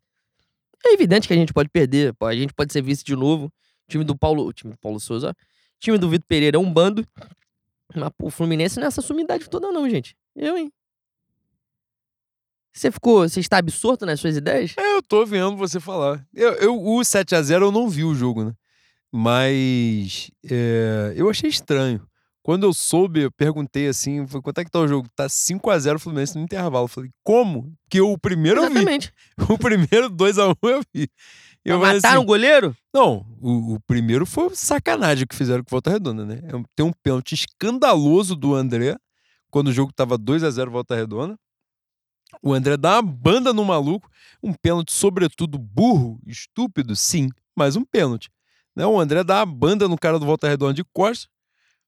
Com o VAR, os caras não marcam o pênalti e o gol do Fluminense foi com falta. Né? Falta clara do Nino, porra, montou no maluco do Volta Redonda pra cabecear a bola. E, e não fazia nenhuma. Não tinha nenhuma lógica esse 5 a 0 antes do intervalo, né? Porra. E, como você muito bem falou, o Vasco Fluminense eu vi, vi uma grande parte do jogo. O Vasco foi melhor que o Fluminense mesmo. E no Fla-Flu foi tranquilamente um tempo de cada time, é. sendo que o tempo que seria do Fluminense também não foi um tempo de massacre. Foi um tempo de Fluminense melhor do que o Flamengo, mas não foi um, um amasso, né? O Fluminense triturando.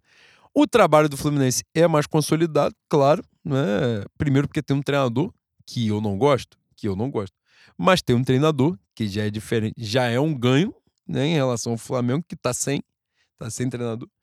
E Fernandinho já tá há mais tempo no Fluminense também, já conhece o elenco melhor, o elenco, as ideias já ali passadas e tal. Então, eu acho que o Fluminense entra tendo uma condição de favoritismo mesmo na Não, final. eles são acho. favoritos. É, e eu acho que é importante dizer isso, e não no sentido de é, tirar o peso da gente, não. Acho que é a realidade mesmo dos fatos.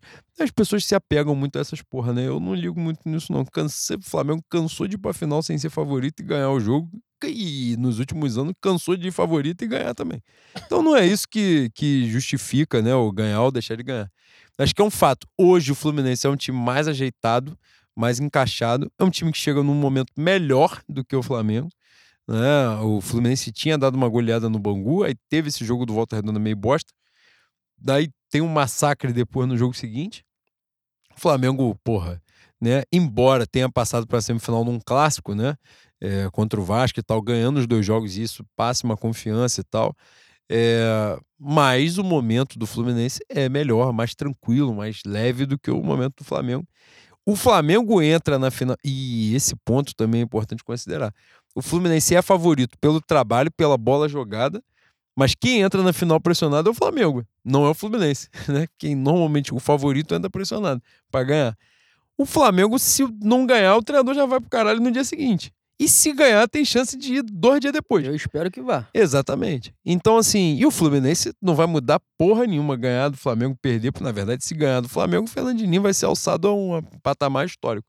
Não é porque eles têm essa porra, vão botar um título do, do Campeonato Carioca junto com a bicicleta lá na sala de troféu, caralho. Cara, os caras fizeram um livro de um título que eles não ganharam, pô. Exatamente. E a bicicleta na sala de troféu. Exatamente. E. Agora, se perder, se o Fluminense perder o Flamengo, os caras vão falar, mas também com esse elenco, que é normalmente o que acontece É isso. né? Quando ganha do Flamengo é uma porra magnânima e quando perde é, ah, isso é assim mesmo. Por isso que ele não arruma porra nenhuma que ele não ganha nada de ninguém. Vasco, Botafogo, Fluminense, tudo é a mesma merda. Né? Então chega nesse momento aí, não, mas também é o elenco dos caras. Ganharam, Flamengo e Vasco, os caras ganharam a gente com o gol do Pumita lá, falaram, ó, agora acabou, hein? Nasceu em 2019 e morreu em 2023. Daí, três dias já acabou, já voltou o normal, porque o normal é o normal. Você não tem como brigar com a porra que aconteceu a vida toda, caralho.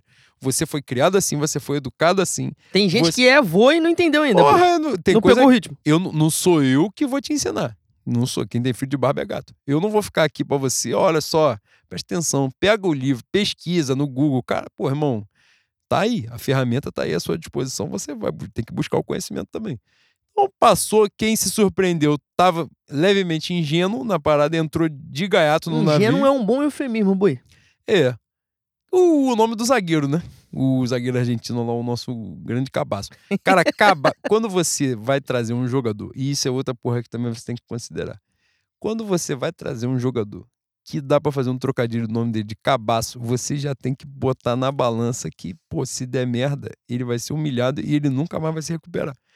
E já deu o tom, né, Porque ele fez uma merda num jogo, que ele fez uma cagada gigantesca de soltar a bola no pé do Pedro, e ontem ele já deitou os cabelos logo, fez logo umas 300 merda e já foi tudo pro caralho. Então, assim, e a chance significativa dele reviver o nosso gênio Emiliano Dudá ao longo da temporada e o Vasco ser enterrado em 19 em dezembro. Mas voltando, essa questão do, do Fla-Flu, eu acho que eu, eu vejo isso com alguma naturalidade. Hoje, pela incompetência dos imbecis que estão lá no Flamengo, o Fluminense entra na final do estadual como favorito, uma coisa inimaginável há menos de dois anos. E você falar que o Flamengo entrar na final do estadual, nesse contexto atual de investimento, de estrutura e tal, não sendo favorito contra qualquer time. Mas o Fluminense, né, com o Diniz, é, construiu um trabalho sólido e quarto Fla-Flu, né, Boi? Na sequência é, de, de final estadual. Flamengo ganhou dois, o Fluminense ganhou um, né? Ganhou do ano passado. Meu maravilhoso Emanuel do Flamengo Alternativo. Gênio. HD externo do Flamengo. Dos maiores perfis da história do Flamengo. É, está dizendo, disse hoje, numa, numa postagem, que Flamengo e Fluminense tem um empate histórico, né? Que o Fluminense vende uma história mentirosa de que tem mais vitórias que o Flamengo em finais. Mas, meu Manuel, que é aquilo, né, Boi? Às vezes o, precisa desenhar, né? Por quadrúpede compreender. E ele desenhou que final só é final se chegar no jogo com os dois times com chance de ganhar. Se chegou no jogo que um time só tinha chance, não é final.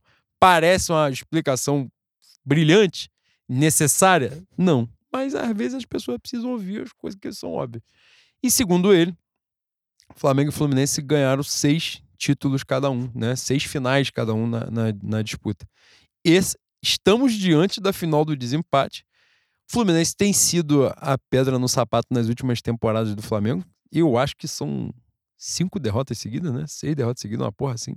Tudo no famigerado 2 a 1 um, cagado, tudo no, num golzinho. Flamengo amassando. O que o Flamengo. Não, não foi seguido porque teve um. Teve um, um gol do Andrés, né? Teve, é, exatamente. Teve um jogo que o Flamengo. Esse sim, o Flamengo foi triturado, comido com farinha e ganhou o jogo 2 a 1 um. Nos jogos que o Flamengo amassou o Fluminense, o Flamengo perdeu. E e é, e é um. Eu acho que é um, é um, jogo completamente imprevisível, Boi. Eu acho uma final completamente imprevisível. Eu sou um babaca, eu estarei lá os dois jogos. Com certeza. Isso não está em questão. Né? Que eu sou babaca, que eu estarei lá os dois jogos ou as duas coisas? As duas coisas, ah, então... Tá exatamente. e eu também, como babaca, estarei junto de você.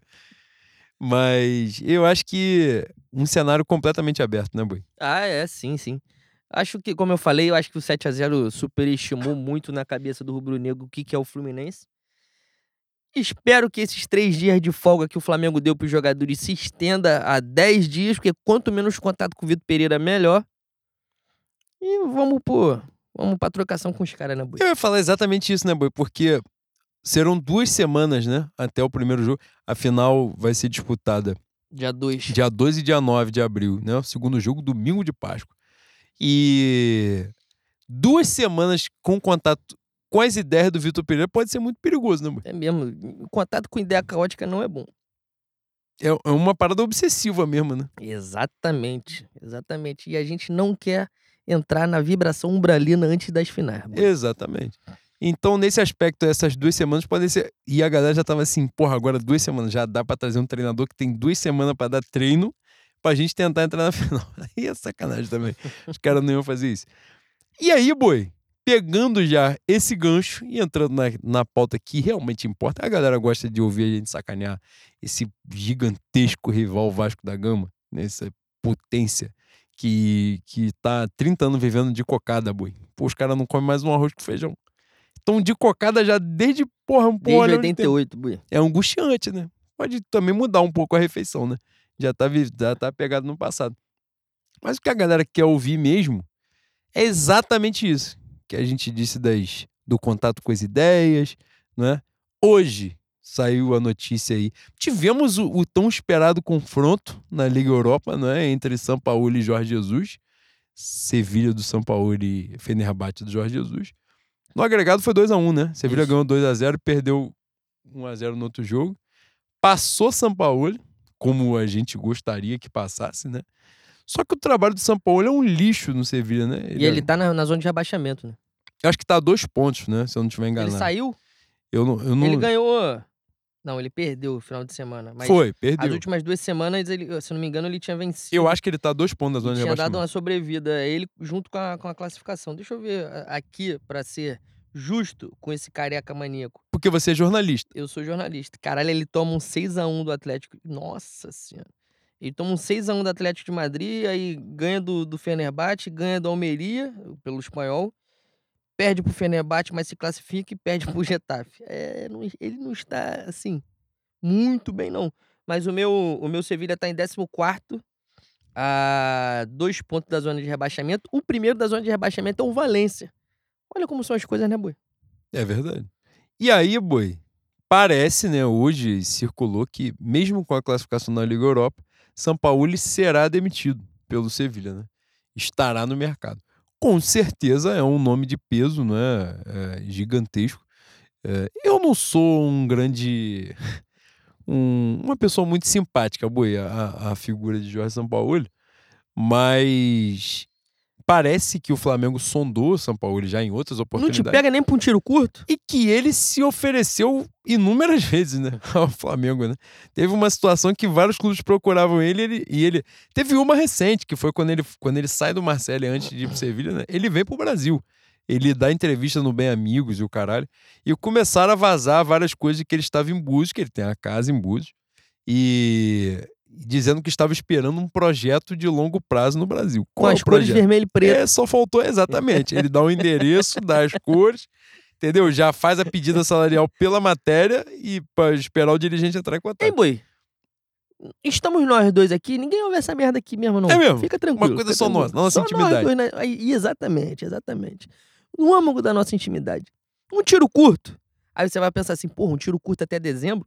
É um tiro curto, bom, um tiro curto de seis, sete meses. Que é tiro curto, tempo é relativo. Einstein já ensinou. Não te pega, não? Assim, ó, tu- até o final do ano, nós estamos juntos. Depois, passou o Natal, a gente vê essa merda aí, como é que fica. Dependendo do que você fizer, a gente conversa. E aí ele vem com aquela porra daquela proposta. Pô, eu estou com poucos jogadores. Estou uma lista aqui, ó, com 500 jogadores pelo mundo inteiro, pra eu ficar feliz. Porque, pra mim, esse é o grande problema das pessoas em relação ao São Paulo, né? Importante frisar, eu acho que vocês já notaram, mas eu vou frisar. Eu não entendo porra nenhuma de tática. E tem gente muito qualificada já que fala sobre tanto, tanto rubro-negro como outras pessoas na internet. E a- a- algumas pessoas dizem que o, o, o São Paulo ele não se encaixa, assim como o Vitor Pereira, não se encaixa o que ele pensa de futebol com o elenco do Flamengo. Mas a maior crítica que ele tem na internet é a maneira que ele lida com o elenco, que eu não sei nem se, se é tão ruim assim, e aonde ele toma mais porrada é a- o pedido de reforço que ele faz no final do ano. Que aí é sacanagem, ele é ló pra mesmo, ele- e eu já acho que ele faz pra pegar rescisão. De cara. Mas num tiro curto até dezembro, porra, sei lá, hein? Não sei não, hein, boi? Não sei não. Eu tô, tô cada vez mais suscetível. Bom, então, eu acho que aí tem alguns componentes, né? Nesse caso específico, pontual, de agora, eu até escrevi... Em assim, pontual de agora foi um. Te pegou? gostei, Te gostei pegou? desse É, pleonasmo. é, pegou. pra trabalhar com, entendeu? Pra puxar a atenção do espectador. É, Cara, eu escrevi sobre isso hoje. Eu acho que, inevitavelmente, São Paulo será treinador do Flamengo em algum momento. Eu acho que ele é o. Ele é o inevitável, tal qual o clube de regatas. o São Paulo com aquela careca dele correndo igual um maluco na, na lateral do Maracanã ali é inevitável. Você vai ver em algum momento esse filho da puta. Tal qual o Renato Gaúcho era inevitável. Sabe eu quem- espero que o desfecho não seja o Caralho! mesmo. Olha só o que eu acabei de lembrar. Sabe quem tá desempregado? Porra. Dorival Júnior. Marcelo Louco Bielsa. Vamos, É. muchacho, vamos, muchacho. Esse aí, porra, da Oi, na vida. moral, se, se meu louco Bielsa vem pro Flamengo, eu compro o cooler pra ele sentar. Eu vou ali na Magal. Eu, Eu, faço igual o auxiliar dele fez na França, bota o café quente assim no cooler, ele sentou em cima do café e virou xingando um maluco de todos os nomes possíveis. Caralho, mané. Mas esse aí eu acho que não. não- Acabei não de tinha. sonhar distante, hein, boi? Eu tinha Porque- esquecido de louco Bielsa. O Flamengo busca. Puta que pariu. Não, não, não, não. O Flamengo busca outro tipo Boi, de. sim, não, não, não. esse aí é Nada, nada, não, não vamos racionalizar, não, boi. Vamos entrar no campo onírico? O campo dos sonhos? Racionalizar. Moi, o Bielsa é o amor da minha vida, né? E é um negócio. O time do coração dele que é vermelho e preto. E ele esteve num Fla-Flu que o Flamengo ganhou quando ele teve no. Ele torce por Kiruá. no, no, no Brasil, na palestra, e tem vídeo disponível que tá ele, Tite, Fábio Capello, caralho. Ele é magnífico, né? Mas é um sonho. Mas acho que isso aí distante, porque é exatamente isso. Porque não tem um projeto, tem porra nenhuma. É tudo a moda caralho e tal. E acho que jamais nem ele entraria, nem os, os caras buscariam ele. Agora, sobre o Sampaoli, a gente. Eu, eu escrevi um fio sobre isso hoje. É, eu acho que é inevitável. Em algum momento ele será treinador do Flamengo. Como disse, Igual já, Tite. já se ofereceu, o Flamengo já foi atrás. Só que a porra não casou, não teve um momento que dava para fazer, não juntou a fome com a vontade de comer. Nesse momento específico, todo mundo já sabe que Jorge Jesus não vai renovar em maio. Que ele já sinalizou essa ele mandou um áudio, né, pra, um, aquele arrombado lá de, de, de mídia do. Flamengo. Ele mandou um áudio pro maluco pra dizer que na Turquia tá muito frio e ele quer ir embora. Porque Portugal é do lado de Bangu e, faz esse- calor. E vamos trabalhar aqui também outra, fazer um ponto aqui fora da análise, da minha análise pragmática.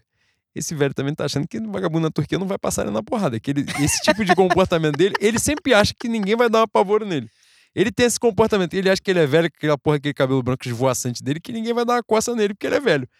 Tem essa porra não, Turquia é igual ao Brasil, os caras tudo piroca da mente, tiver que dar uma coça também, um, um ensinamento, não é porque é velho também que não pode mais aprender. Pode aprender. Ele tá fazendo as sacanagens com os caras na Turquia lá que os caras vão dar um. Boi, sem sacanagem. Os relatos de, de porrada na Turquia é pra nego de organizada falar assim, porra, violento, né? Caramba. E aí, boi, nesse contexto, sabendo que ele não vai renovar, ele tem dado, né? E, e até os, os jornalistas e tal por aí têm tem falado sobre isso. Ele tem dado duas sinalizações claras, né? Uma, assumir a seleção brasileira, e eu acho que pra ele seria a mais importante. Porque a dinâmica de seleção é gostosa pra caralho, né, boi? Porra, É, o cara. A Copa do Mundo é só em quatro anos, aí no- na meiuca ali tem a Copa América.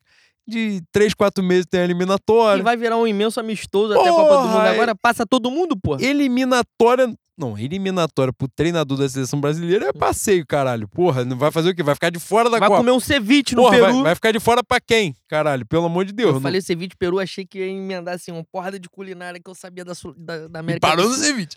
Parei no ceviche, que eu lembrei de carne no Uruguai, carne na Argentina, vai tomar um vinho no Chile, e da da Colômbia pra lá, fudeu. Caralho. Ai, Vai faltar um ar na Bolívia. Puta que pariu, nossa senhora. E aí, cara, sinalizou pra seleção brasileira, acho que não vai rolar pra ele. O que meu Carlo Ancelotti está se esforçando para ser para ser treinador da seleção brasileira, uma magnitude, porque ele está cagando no Real Madrid. O Real Madrid não está jogando porra nenhuma Mas, infelizmente, ele vai ser campeão da, da Europa de novo, né? por uma porra que o Real Madrid ele só entra em campo e é campeão daquela merda. né? Exatamente. Porque, nossa, eu vi um bom pedaço. Não vi o jogo todo, porque teve o jogo do Flamengo e aí, com todo o respeito ao Real Madrid e Barcelona, que se foda, né? Mas eu vi o primeiro tempo. O Real Madrid fez um gol que, caralho, meu Vinícius Júnior dar um cruzamento completamente merda, a bola pegou no, no zagueiro. Cara, quando a mídia faz isso, é foda, né? Os caras tentaram. Eu vi, eu não tenho acompanhado tanto. Eu vi que os caras estavam tentando rivalizar o Vinícius Júnior com o zagueiro do Barcelona, que é uruguaio, né? Araújo, né? É. Não, porque o Araújo vai marcar o Vinícius Júnior. A primeira jogada o Vinícius Júnior já deitou pra cima dele, a segunda o Vinícius Júnior cruzou errado, a bola bateu no maluco e entrou. Fala, vocês não podem botar as coisas na mesma prateleira que não estão no mesmo lugar, caralho. Pelo amor de Deus. O maluco, ah, o time tá mais azeitado, o Barcelona deve ser campeão espanhol, mas porra, o Vinícius Júnior é o Vinícius Júnior e ele é outra porra. E um é jogador, outro não é. É, São coisas diferentes, não são da mesma profissão. E aí, boi, voltando. Acho que essa parada da seleção brasileira não vai pingar pro Jorge Jesus. Eu acho que ele quer muito mais. Torçamos pra que pingue o Abel Ferreira. Aí sim seria magnífico e seria justo levar o melhor treinador de futebol brasileiro. Pode levar esse filho da puta do Palmeiras. E aí, boi? Porra, todo mundo sabe que ele não vai renovar. A conta dele acaba em maio. Qualquer treinador, qualquer treinador que substitua esse rascunho que está lá no Flamengo. Rascunho de Satanás. Exato. Vai já já chega pressionado, boi. Outra situação, outro contexto. Tem coisa contra a qual você não briga. Tem coisa que você, entendeu? Não se pode mudar a natureza. Zeca Pagodinho já cantou. Porra, Vitor Pereira chegou no Flamengo. A saída merda do Corinthians. Disse que ia cuidar do familiar. Não foi A sogra não é família, boi. é foda. Fico, minha sogra é maneira pra caralho, tá? Não, a Cristina é pica. É isso, pô. Essa aí, eu não. levantei essa. Essa eu vou era falar porque minha porra. sogra é foda, tá? Você, você é bandido, você é safado, A é minha isso? sogra é foda mesmo, essa aí eu posso falar. E aí, porra, saída de merda do Corinthians. Negociação por baixo dos panos. Com um treinador do Flamengo que não tava demitido ainda, já tava contratando. Não, na verdade, estavam vendendo pro treinador que ainda tava que ele ia ter o contrato renovado. Não só não renovaram, como contrataram o outro. Aí o cara que está contratado não pode ser anunciado, porque ainda tem contrato com outro time.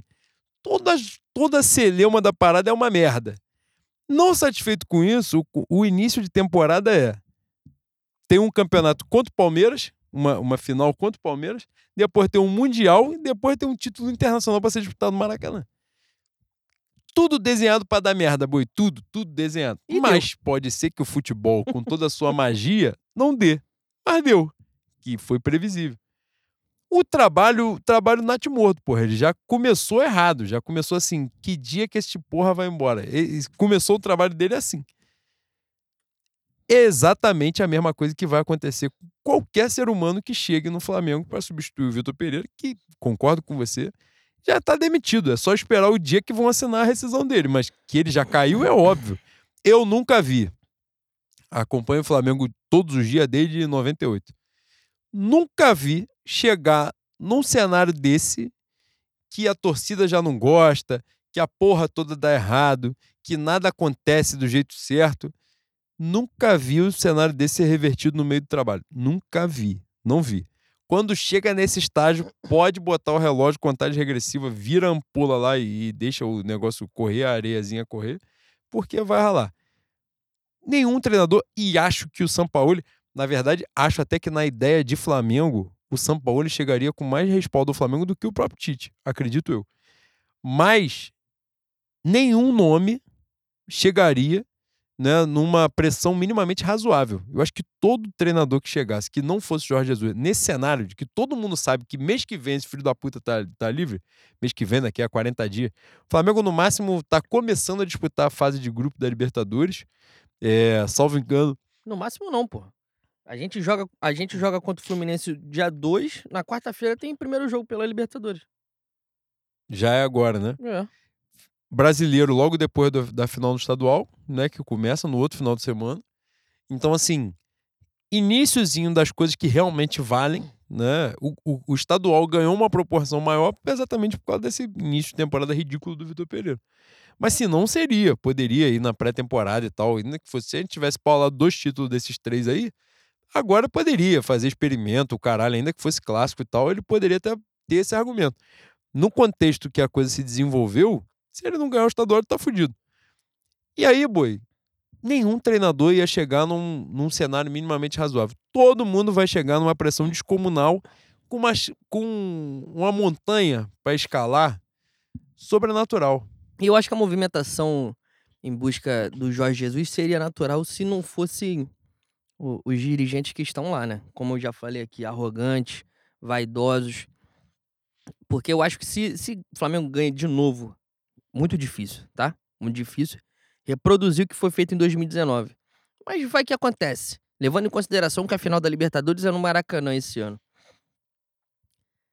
Aí prova que o Jesus, pelo menos pra mim, prova que o Jesus é realmente o, o grande criador dessa nova fase, né? É o próprio Nazareno. É o próprio Nazareno, Yeshua, o nosso querido, o nosso querido amado Mestre Rabi, O Consolador. o Consolador, o aquele que ditou a boa nova, aquele que nos trouxe o refrigério. Boi. E tem outra porra relacionada à volta do Jesus. O velho voltando, vão entregar o clube pra ele como entregaram da primeira vez? Ele vai ter a autonomia que ele teve em 2019? Porque a volta do Jesus é a volta muito mais do que de um técnico, né? É, é a volta de uma ideia, como diria Luiz Inácio. E, bicho, ele. a- Acho também uma imbecilidade gigantesca do Jesus voltar. Gostaria muito que voltasse. Mas a gente vai viver com esse fantasma enquanto ele estiver vivo, enquanto ele estiver fazendo respiração celular, a gente vai viver com esse fantasma. A gente só não vai viver a possibilidade, acho muito difícil também, a gente viver a possibilidade que a gente tá vivendo. De em maio ele tá livre já tá cantando também há, há algumas vezes que pode voltar. Se não fosse o ego desses caras, eu acho que, que o certo era. O certo e já o, o previsto seria Jesus no Flamengo. Caso venha, também tem uma dúvida que eu acabei de expor. Ele tem que ter autonomia, bicho.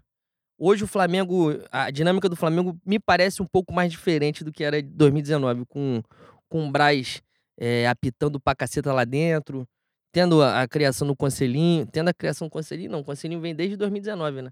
Sim. Mas com, com mais poder dentro do clube de, de decisão, né? Enfim, outro contexto, outro cenário, mas seria o óbvio, o evidente. Não, tenho, tenho minhas dúvidas se eles vão em busca do Jesus. Teve, a questão, teve aquele lance também de Portugal que eles foram lá no jogo contra o Porto, foram pro camarote, deram uma cagada na, na relação do cara com o Benfica. Teve o um cenário do Boi, Paulo Souza, sacanagem. né? Que ele veio no, sem sacanagem. no Imagina, imagina o velho sentando para negociar com esses caras. O sebo que vai ser. Eu amo. Jesus, Jesus me entregou o ano mais fantástico da minha vida de torcedor. Mas, porra, ele é ceboso. Alguém aqui discorda que ele é ceboso? Ele é ceboso. E imagina esse velho sentando para conversar com o Braz. Falei assim, ó, antes de mais nada, tu vai me pedir desculpa pelo que tu fez, a babaquice que você fez lá em Portugal? De ir pro camarote. E deve começar assim, boi. Já no peito, já dando uma voadora na tua cara para ficar legal. Beleza. Agora vamos falar de tratativas. Dois milhos grandes por mês. E vai ser assim. E vai. O Flamengo tem o quê pra apresentar de contraproposta? Não, não. Tem que arriar as calças pro velho mesmo, pô. O que que tu quer? Quer morar no Copacabana Palace? Do lado do Jorge Benjó? Beleza. Quer 3 milhões de, de salário? Beleza. É o jeito. É o jeito.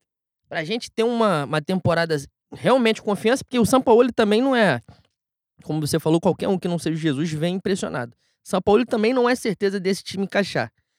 A única certeza que pode não encaixar como 2019, mas que vai encaixar é o velho. É quase o mesmo time, pô. E o elenco é melhor. Então, já é uma negociação com, com algum rancor das duas partes, acredito. Não sei se o velho vai ter a chave do clube como teve em 2019.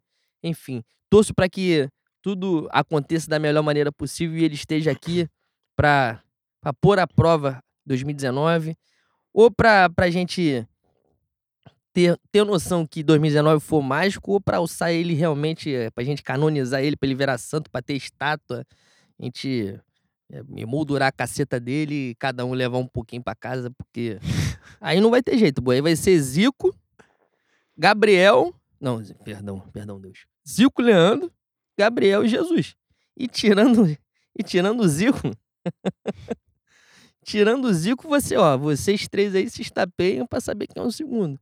Não tem como. Se ele ganhar outra Libertadores, outro brasileiro, aí vai Carlinhos, vai Freitas Solis, vai e todo aí, mundo boi, tem, tem, um negócio que é muito marcante, né? Porque a, essa, essa coisa da, do Flamengo com o Jorge Jesus, da torcida do Flamengo com o Jorge Jesus, ela sai totalmente do caminho da racionalidade, né? Porque se você for parar e botar na balança, a gente não sabe qual vai ser o desfecho do campeonato turco, né? Hoje, como você falou, o Fenerbahçe encurtou a distância para o Galatasaray. Mas o trabalho no Benfica foi muito ruim, né? Depois do Flamengo, foi bem merda mesmo. Ele não esteve em disputa em momento algum de título de porra nenhuma. É...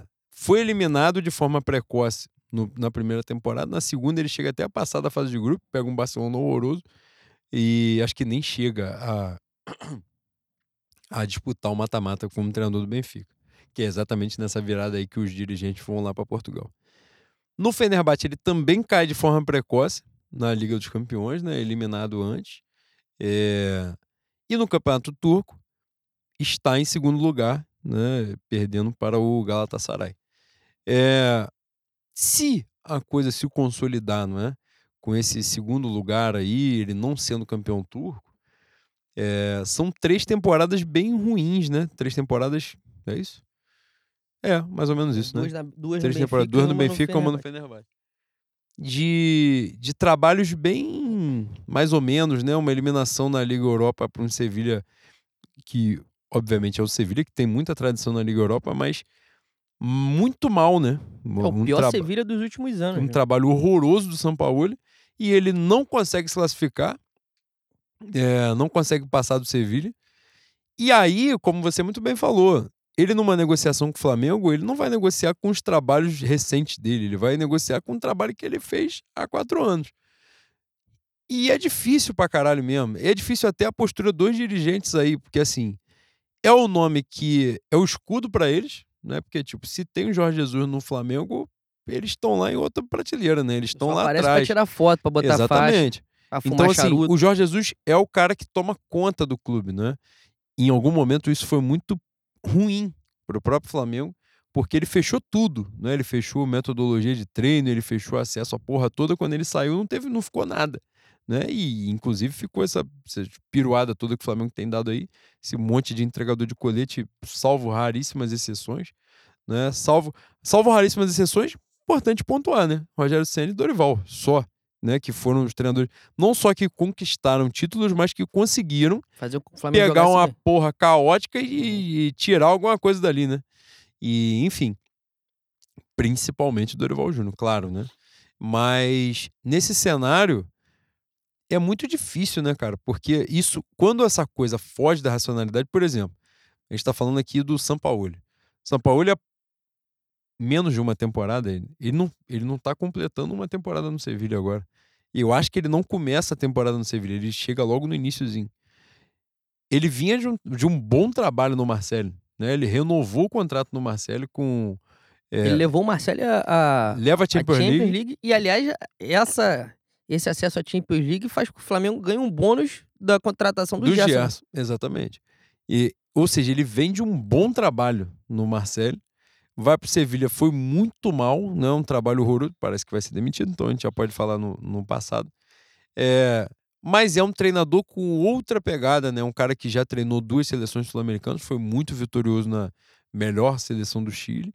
Foi muito mal na Argentina, país natal dele, uma Copa do Mundo horrorosa, que ele saiu até de uma forma vexatória, né, no bagulho dos jogadores, que os jogadores cagaram para ele, começaram a tentar fazer o esquema por ele mesmo para poder jogar. Do Messi no meio do jogo. É, né? um negócio meio merda. No Brasil fez dois trabalhos, né? Fez um bom trabalho no Santos, mas um bom trabalho no Santos que é lembrado como vice-campeão para o Jorge Jesus, mas que teve uma porrada de eliminação precoce, né, em outros campeonatos, Sul-Americana, Copa do Brasil e tal. No Atlético Mineiro vem com muita cancha, consegue trazer jogadores que foram importantes na temporada seguinte, foi quando o Atlético Mineiro foi campeão, mas na temporada dele foi porra nenhuma, né? O Atlético Mineiro não arrumou nada. Enfim, é um cara de muito nome, muito peso. A galera que entende do jogo fala muito, trabalha com a ideia do jogo de posição, né? Que ele seria um adepto do jogo de posição, tal qual o Vitor Pereira. Embora isso não signifique ao certo porra nenhuma que tenha as metodologias diferentes e tal, enfim. Mas como a gente não tem capacidade para se aprofundar nisso, então deixa isso para quem sabe. Mas dizem isso, né? Que por essa questão, filosofia de jogo e tal, a mudança para o Vitor Pereira não seria tão grande na filosofia do jogo, né? na ideia do jogo. Mas a metodologia, obviamente, o estilo é totalmente diferente, tal, não sei o quê. Mas eu acho isso, assim, eu acho que é um nome de peso, é um cara que gostaria de ser treinador do Flamengo, que com certeza a diretoria gostaria que ele treinasse o Flamengo. Acho que a torcida se encantaria com o jeito dele, não tenho a menor dúvida disso. Mas qualquer nome nesse contexto hoje, salvo se o Jorge Jesus procurado falar, não quero voltar. Ou então, né, fazer um, fizer um pedido surreal que é o pedido para não chegar, né? Então fez o pedido pro cara falou, ó, oh, não tem como a gente cumprir isso aí. Isso aí tá totalmente fora e tal, o cara não quer vir. Beleza. E aí buscar a alternativa.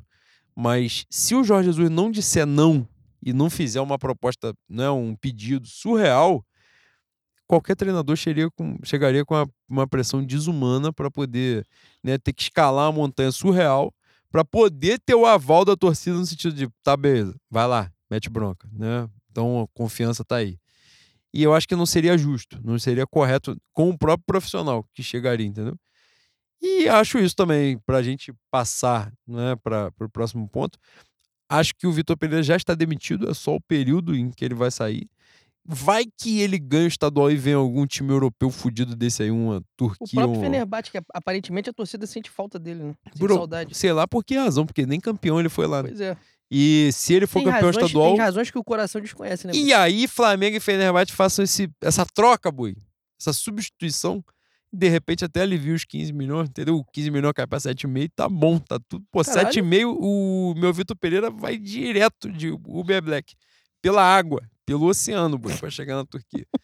E eu acho que é o caminho, mas vamos ver, né? São 15 dias aí sem, sem jogos. Ainda vai ter esse peso, não é? É porque para os dois jogos da final, que são né, um jogo pro outro, já tem uma semana. Nesse período ele tem 15 dias até o primeiro jogo. Tem treino a dar com pau. Se chegar na final também o Flamengo né, com esse mesmo comportamento de bando, eu acho que a mínima chance de ele permanecer no Flamengo seria um, um desempenho nas finais, um desempenho assim sólido, não é? Não só de, de vencer, mas de convencer mesmo, de jogar, de ter uma ideia, de, de, de ser um jogo. Claro, né? é, considerando que tem um adversário forte também. A gente não vai pegar uma baba qualquer, uma carne assada aí no caminho, né? Mas um desempenho sólido, com o time com a ideia clara, com o time cumprindo direitinho e tal, e sendo campeão. Acho que tirando essa condição específica, todas as outras botam ele no ralo. Todas. Ganhar jogando mal. Se ele ganhar o Campeonato Estadual jogando que é jogo contra o Vasco, ele vai de ralo. Não tem a menor dúvida disso. Se ele repetir as duas atuações, né? Se ele repetir as duas atuações, os dois resultados, ou seja, ser campeão jogando essa merda, ele vai sair logo no dia seguinte, eu não tenho a menor dúvida, porque aí sim fica claro que não tem perspectiva nenhuma. Ah, a Mesmo- gente vai depender desses Exato. dois jogos pra. pra tu tá de Não, sacanagem. boi, eu acho que já não matar. tem. Você quer me matar. Eu vou pô. ficar sóbrio. Eu tô enx... Ó, é o terceiro copo aqui. Você, porra, tenha pena de mim. Eu tenha pena de acho- mim, caralho. Eu acho que já não Porra. tem perspectiva, mas se ele for campeão estadual com dois jogos, eu acho que esses filhos da puta vão esperar sete rodadas do Campeonato Brasileiro pra poder entender que esta merda está indo ou Tu não vai dar certo. Sabe quem tu me lembrou agora? O Boi, falando assim, porra, eu acho que esse Skylab não é muito normal, não. Eu falei, é mesmo? mano? Será? Será que o maluco escreveu? A empadinha de camarão me lembra uma bucetinha, ele, ele tem possibilidade de ser maluco? Pô, tu tá de sacanagem. Você quer me adoecer, porra. Se amor de ele, Deus. Se ele não conhecer uma cadeia por dentro, é brincadeira, boi. Pô, vá. Inclusive, a gente tava falando aqui sobre o. A gente não falou nesse programa, né? O atleta Ângelo, que cagou para o clube de regado do Flamengo. É, Eu e também aí cagaria o, se eu pudesse. o nome seguinte seria o Arthur, né? E os caras estão aqui dando um amasso que o Arthur não está jogando porra nenhuma na semifinal do Campeonato Paulista. Inclusive, o Água Santa está ganhando o jogo. Ganhando? Do, do Bragantino, exatamente. Não, tava... não, calma aí. Tá 2x1 um, Água Santa? O Água Santa fez gol. Não sei se está ganhando, mas agora ele estava na frente. Pelo menos quando os caras falaram. É, mas enfim. Não, tá 1x1. Um a um. Tá um a Ah, um. pô, você é um lixo. Caralho. Ó, tu tá igual o Scarpa, tá? Vai, vai perder o dinheiro na pedrinha. Mas olha só, voltando, boi. Nosso último ponto de pauta antes de entrar na, na pauta dos ouvintes, a gente vai curtir. Próxima semana, dia 27, sorteio da Libertadores. Agora todos os, os clubes né, definidos que vão participar do sorteio. Tem uma chance de não ter nenhum empecilho de o Atlético Mineiro cair no grupo do Flamengo. Né? A gente espera que, como né, todo ano a gente fala, que seja o grupo mais fácil possível. Eu quero 32 pontos na fase de grupo, né? Poder escalar o sub-17 nas últimas duas rodadas. A gente vem aqui, boi, vou falar isso, né? Pote 1, que é o que importa. River Plate, é, Palmeiras, Boca, Nacional do Uruguai, Atlético Paranaense, Independente Del Valle, Olímpia. O Flamengo como campeão da Ah, é Libertadores pote. já está no grupo A. Então esses times que eu falei agora não podem cair no grupo do Flamengo. Todo o resto pode cair, né? Pote 2 tem aí, eu não vou ler todos, pode ter time pra caralho. Ah, tem tempo. Leia. Não, pelo amor de Deus. Pote 2. Pote 2 tem um exemplo. Libertar, Atlético Nacional da Colômbia, Inter de Porto Alegre, Barcelona de Guayaquil, Que não tem altitude. Racing da Argentina, Corinthians, Colo-Colo e Fluminense. Salvo engano, e aqui vou dever na minha capacidade jornalística, nesse momento o clube de mesmo país não pode cair. O pote 4 pode, que é onde está o Atlético Mineiro. Então o Atlético Mineiro a chance gigantesca de entrar num grupo que tenha brasileiro. Né? Como Fortaleza caiu, menos uma chance. No pote 4 lá tem Liverpool, que eu não sei, acho que é o do Uruguai, né? Não. Deportivo Pereira, não sei de que país é. Nublense é isso? Nublense também não sei. Patronato, eu acho que é argentino. Atlético Mineiro. Esporte Cristal, é, Peru? Peru. Não. É Peru. É Peru mesmo. Cerro Portenho, que Paraguai. é tradicional. E o e Din, eu acho que é Medellín. Eu acho que é, eu acho que é Medellín. Independente Medellín. É, da Colômbia. Então, assim. É, Mamão, mamão. Pote É isso que 3 você também falaria, é né? outro, mano. Pote 3, na verdade, olhando aqui, ele é pior que o pote 4. olhando só Tem no uns nome times aí dos que, se você ver bem, há dois anos era várzea, né? Exatamente. Inventaram, E criaram. Se bobear, Cara, continua sendo. também. Exatamente. É, então, vamos pro sorteio. Meu Josa vai falar assim, porra, o set do cara bobo é a grande revelação do futebol Puta venezuelano. que pariu. Importante o foco, boi, sobre qualquer circunstância de sorteio de Libertadores, que a gente é obrigado a passar em É primeiro. isso. Mesmo se um jogar, massacre e, se possível, mesmo não se pegar jogar com as crianças, sem roupa, o meião branco, que branco dá, dá azar pra gente, todo mundo pelado no frio, a gente tem obrigação de passar, irmão. Não tem, olha, olha só. Cara bobo, o- os mais fortes do pote 4 Esporte Cristal Atlético Mineiro. Pô, boi, pelo amor de Deus. Não tem como, Não, não dá, não dá. não tem como. Se O- possível, a gente só não pegar uma altitude ou uma viagem transcendental a É Venezuela, exatamente. Bolívia, uma porra pra longe pra O caralho. cara vai botar o jogo em Potosí, É. de novo, pra matar Se os nossos puder atletas. fugir disso, tá bom. Agora todo o resto tem Não, não tem obrigação como, de, de. E mesmo com, ah, com o Vitor Pereira. Ah, não, estamos com o Vitor Pereira. É obrigação. Exatamente. E olha só. É obrigação passar em primeiro também. E Sim, óbvio, evidente. entre os primeiros do geral. A obrigação é ser o primeiro. Não, a obrigação primeiro geral é foda. Não, não. Entre os primeiros do geral. Exatamente. Porque o Palmeiras sempre pega um, um grupo mamão e aí chega no final saldo de gol. 35 gols em seis jogos. É foda. Meu Palmeiras tem, tem certa, certo auxílio, boi. É meu boi. De vez em quando. Da divindade. Exatamente. E aí, boi? Vamos passar pra nossa pauta dos ouvintes? Pra gente. Nós vamos começar então com o Teu Benjamin. Bota o Teu Benjamin aí pra. pra- Não, eu não vou repetir o áudio dele aqui, que é Claro que sacanagem. vai. Não, porque o áudio tem mais coisa no áudio, pelo amor de Deus. É mesmo? Mas o áudio aqui, trabalhando, né? Ele questiona. Pô, as pessoas vão duvidar, né? Que é o áudio dele. Não, foda-se, eu vou, eu vou botar aqui. o Vou botar... Se der merda, se der merda também vai dar merda pra ele, não vai dar merda pra mim. Então tá. Caramba. Vamos nós. Comentário cristão. Eu vou só numa parte, hein? A Calma aí. tecnologia é difícil mesmo, pô. Caralho, Juanzinho, quanto tempo, mano? Porra, eu tô te mandando mensagem que eu acabei de me tocar de uma parada aqui, moleque. Tem uma denúncia aí pra vocês tratarem no seu podcast. Porra, eu tenho certeza que o Ayrton Lucas tá dopado, né? Não é possível. Desde o começo do ano, pô, o cara corre igual um cavalo, velho. O cara corre duas vezes mais rápido, duas vezes mais longe, duas vezes mais vezes do que todo mundo. E aí, pô, esse cara tá dopado, não é possível. Mas eu acabei de me tocar que ele deve estar tomando as mesmas paradas que o Leno toma, moleque. Entendeu? Deve ser o Leno que tá fornecendo pra ele, pô. Só que o Leno é mais uma parada de ficar parecendo um cavalo, fisicamente. O Ayrton é mais correr igual um cavalo. né? Aí talvez tenha uma diferença ali na, no produto em si, mas acho que a linha talvez seja a mesma. O que você acha? Cara, isso é um verme, né? Tá vendo? Eu disse que ele fez a pergunta, as pessoas poderiam duvidar. Isso é um verme. Eu já E- estou com saudade de sentir saudade dele. E Theo Benjamin abre então as perguntas. Que não é uma Né, pergunta, é uma, a afirmação maldosa, caluniosa. E correta, né? Correta, que ele- ele Hum. tá dopado tal qual você tá dopado nos comentários das fotos. As pessoas falam que daqui a pouco vai ter que ter um sofá pro braço do Leno. E é verdade. Ah, mesmo. ele tá tomando coisa que não é normal. Não é refeição de que você come arroz, feijão e uma proteína. Não dá, ele tá indo pra frente. O meu Pedro, arroba Pedro. Caralho, Pedro Dom? Não, Dron, Dron, porra, Dron. Grandes bois, boa tarde. Quantos reforços Jorge Sampaoli? Ele, ele me pede pra ler com sotaque portunhol. Quantos reforços Roca Sampaoli vai chegar pedindo pós-final do Carioca? E outra, seria jogar seria jogar todos os mata-mata quando o clube do navegador português a salvação do Paulo Sogra? Grande abraço. Cara, essa, essa, esse pedido do São Paulo geralmente é no final, né? E eu espero que, caso ele esteja aqui, ele não tenha oportunidade de chegar no final pedindo esses reforços, que o contrato já se encerrou, ele já está em outra freguesia. E, porra, é, é a solução do Paulo Sogra de todo técnico que passa pelo Flamengo. O Galvão tinha a célebre frase: tá em crise, chama o Chile. O Flamengo tem, tá em crise, chama o Vasco. É isso. Paulo Souza ganhou três, Domenech ganhou e Vitor Pereira ganhou dois. Ou Pois seja, é. qualquer um me der 11 coletes para distribuir, eu vou ganhar deles também. Lucas Mizumoto ganhou parabéns aqui no início do programa. Queridos, como está a empolgação para o eventual vice contra a potência da mente brilhante Fernando Diniz? E o meu jurídico proíbe, Vitor Pereira vai passar a Páscoa onde?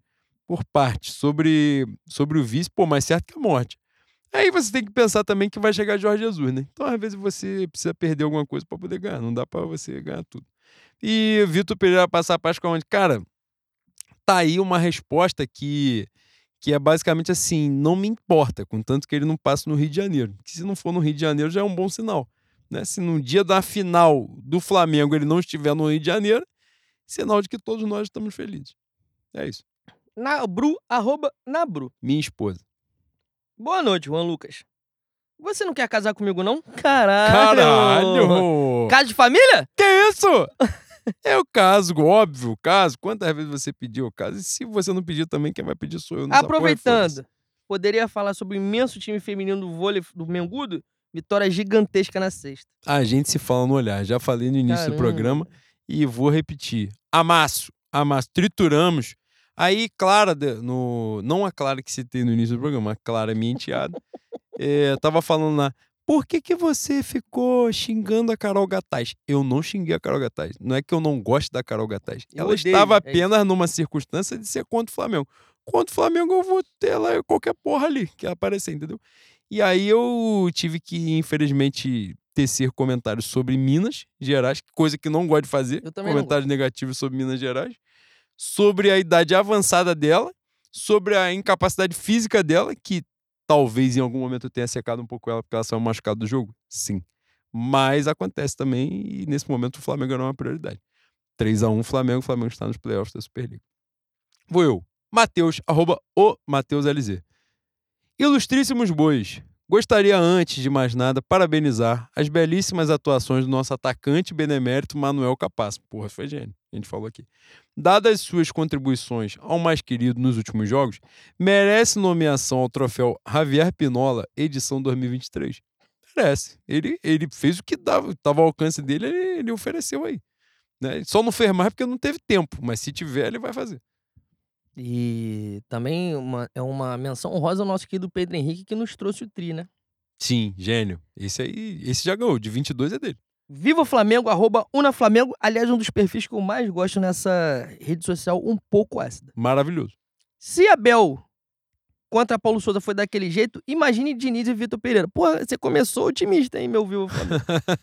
Gosto muito do Fabrício Bruno, mas se o zagueiro é um dos melhores e o Gabigol está mal, a culpa é de quem? Do não técnico. Correto. Análise 100% perfeita. Felipe Luiz interino até a volta dele, caralho, ele meteu um dele, aqui é que ele, ele colocou o D com em maiúsculo. minúscula e o Não, E em não. maiúsculo. Ele queria isso, ele colocou o D em maiúsculo, mas eu entendi, porque nós estamos conectados. É. Em 2019, Fera veio do Nova Iguaçu com mais D que V. Quê? Mais derrota que vitória. pô. Ah, com mais derrota que vitória. É isso, porra. É isso. Você está completamente certo. Aí ele bota aqui o. Ele bota. Ele achou a, a- a retrospecto do meu Marcelo Fera no Nova Iguaçu em 2019. Duas vitórias, um empate, cinco derrotas. Oito jogos. Fantástico, Boi. Ele veio bem. Imenso. Posso ir? Você pode ir. Wellington, arroba o Wellington Neves. Pilantra. Dona Esponja. Nobres bacharéis estavam mais sumidos que o bom futebol do Flamengo. É verdade. Gostaria que o Juan falasse qual o sentimento dele quando tem falta pro Flamengo e Davi Luiz pega a bola. Então, o Wellington Neves, ele teve contato de primeiro grau comigo no Flamengo e Vasco, do gol de Pumita Rodrigues. Estava ao meu lado no, no jogo lá no, no setor leste. E talvez eu possa ter me excedido nas minhas ofensas ao atleta do Flamengo.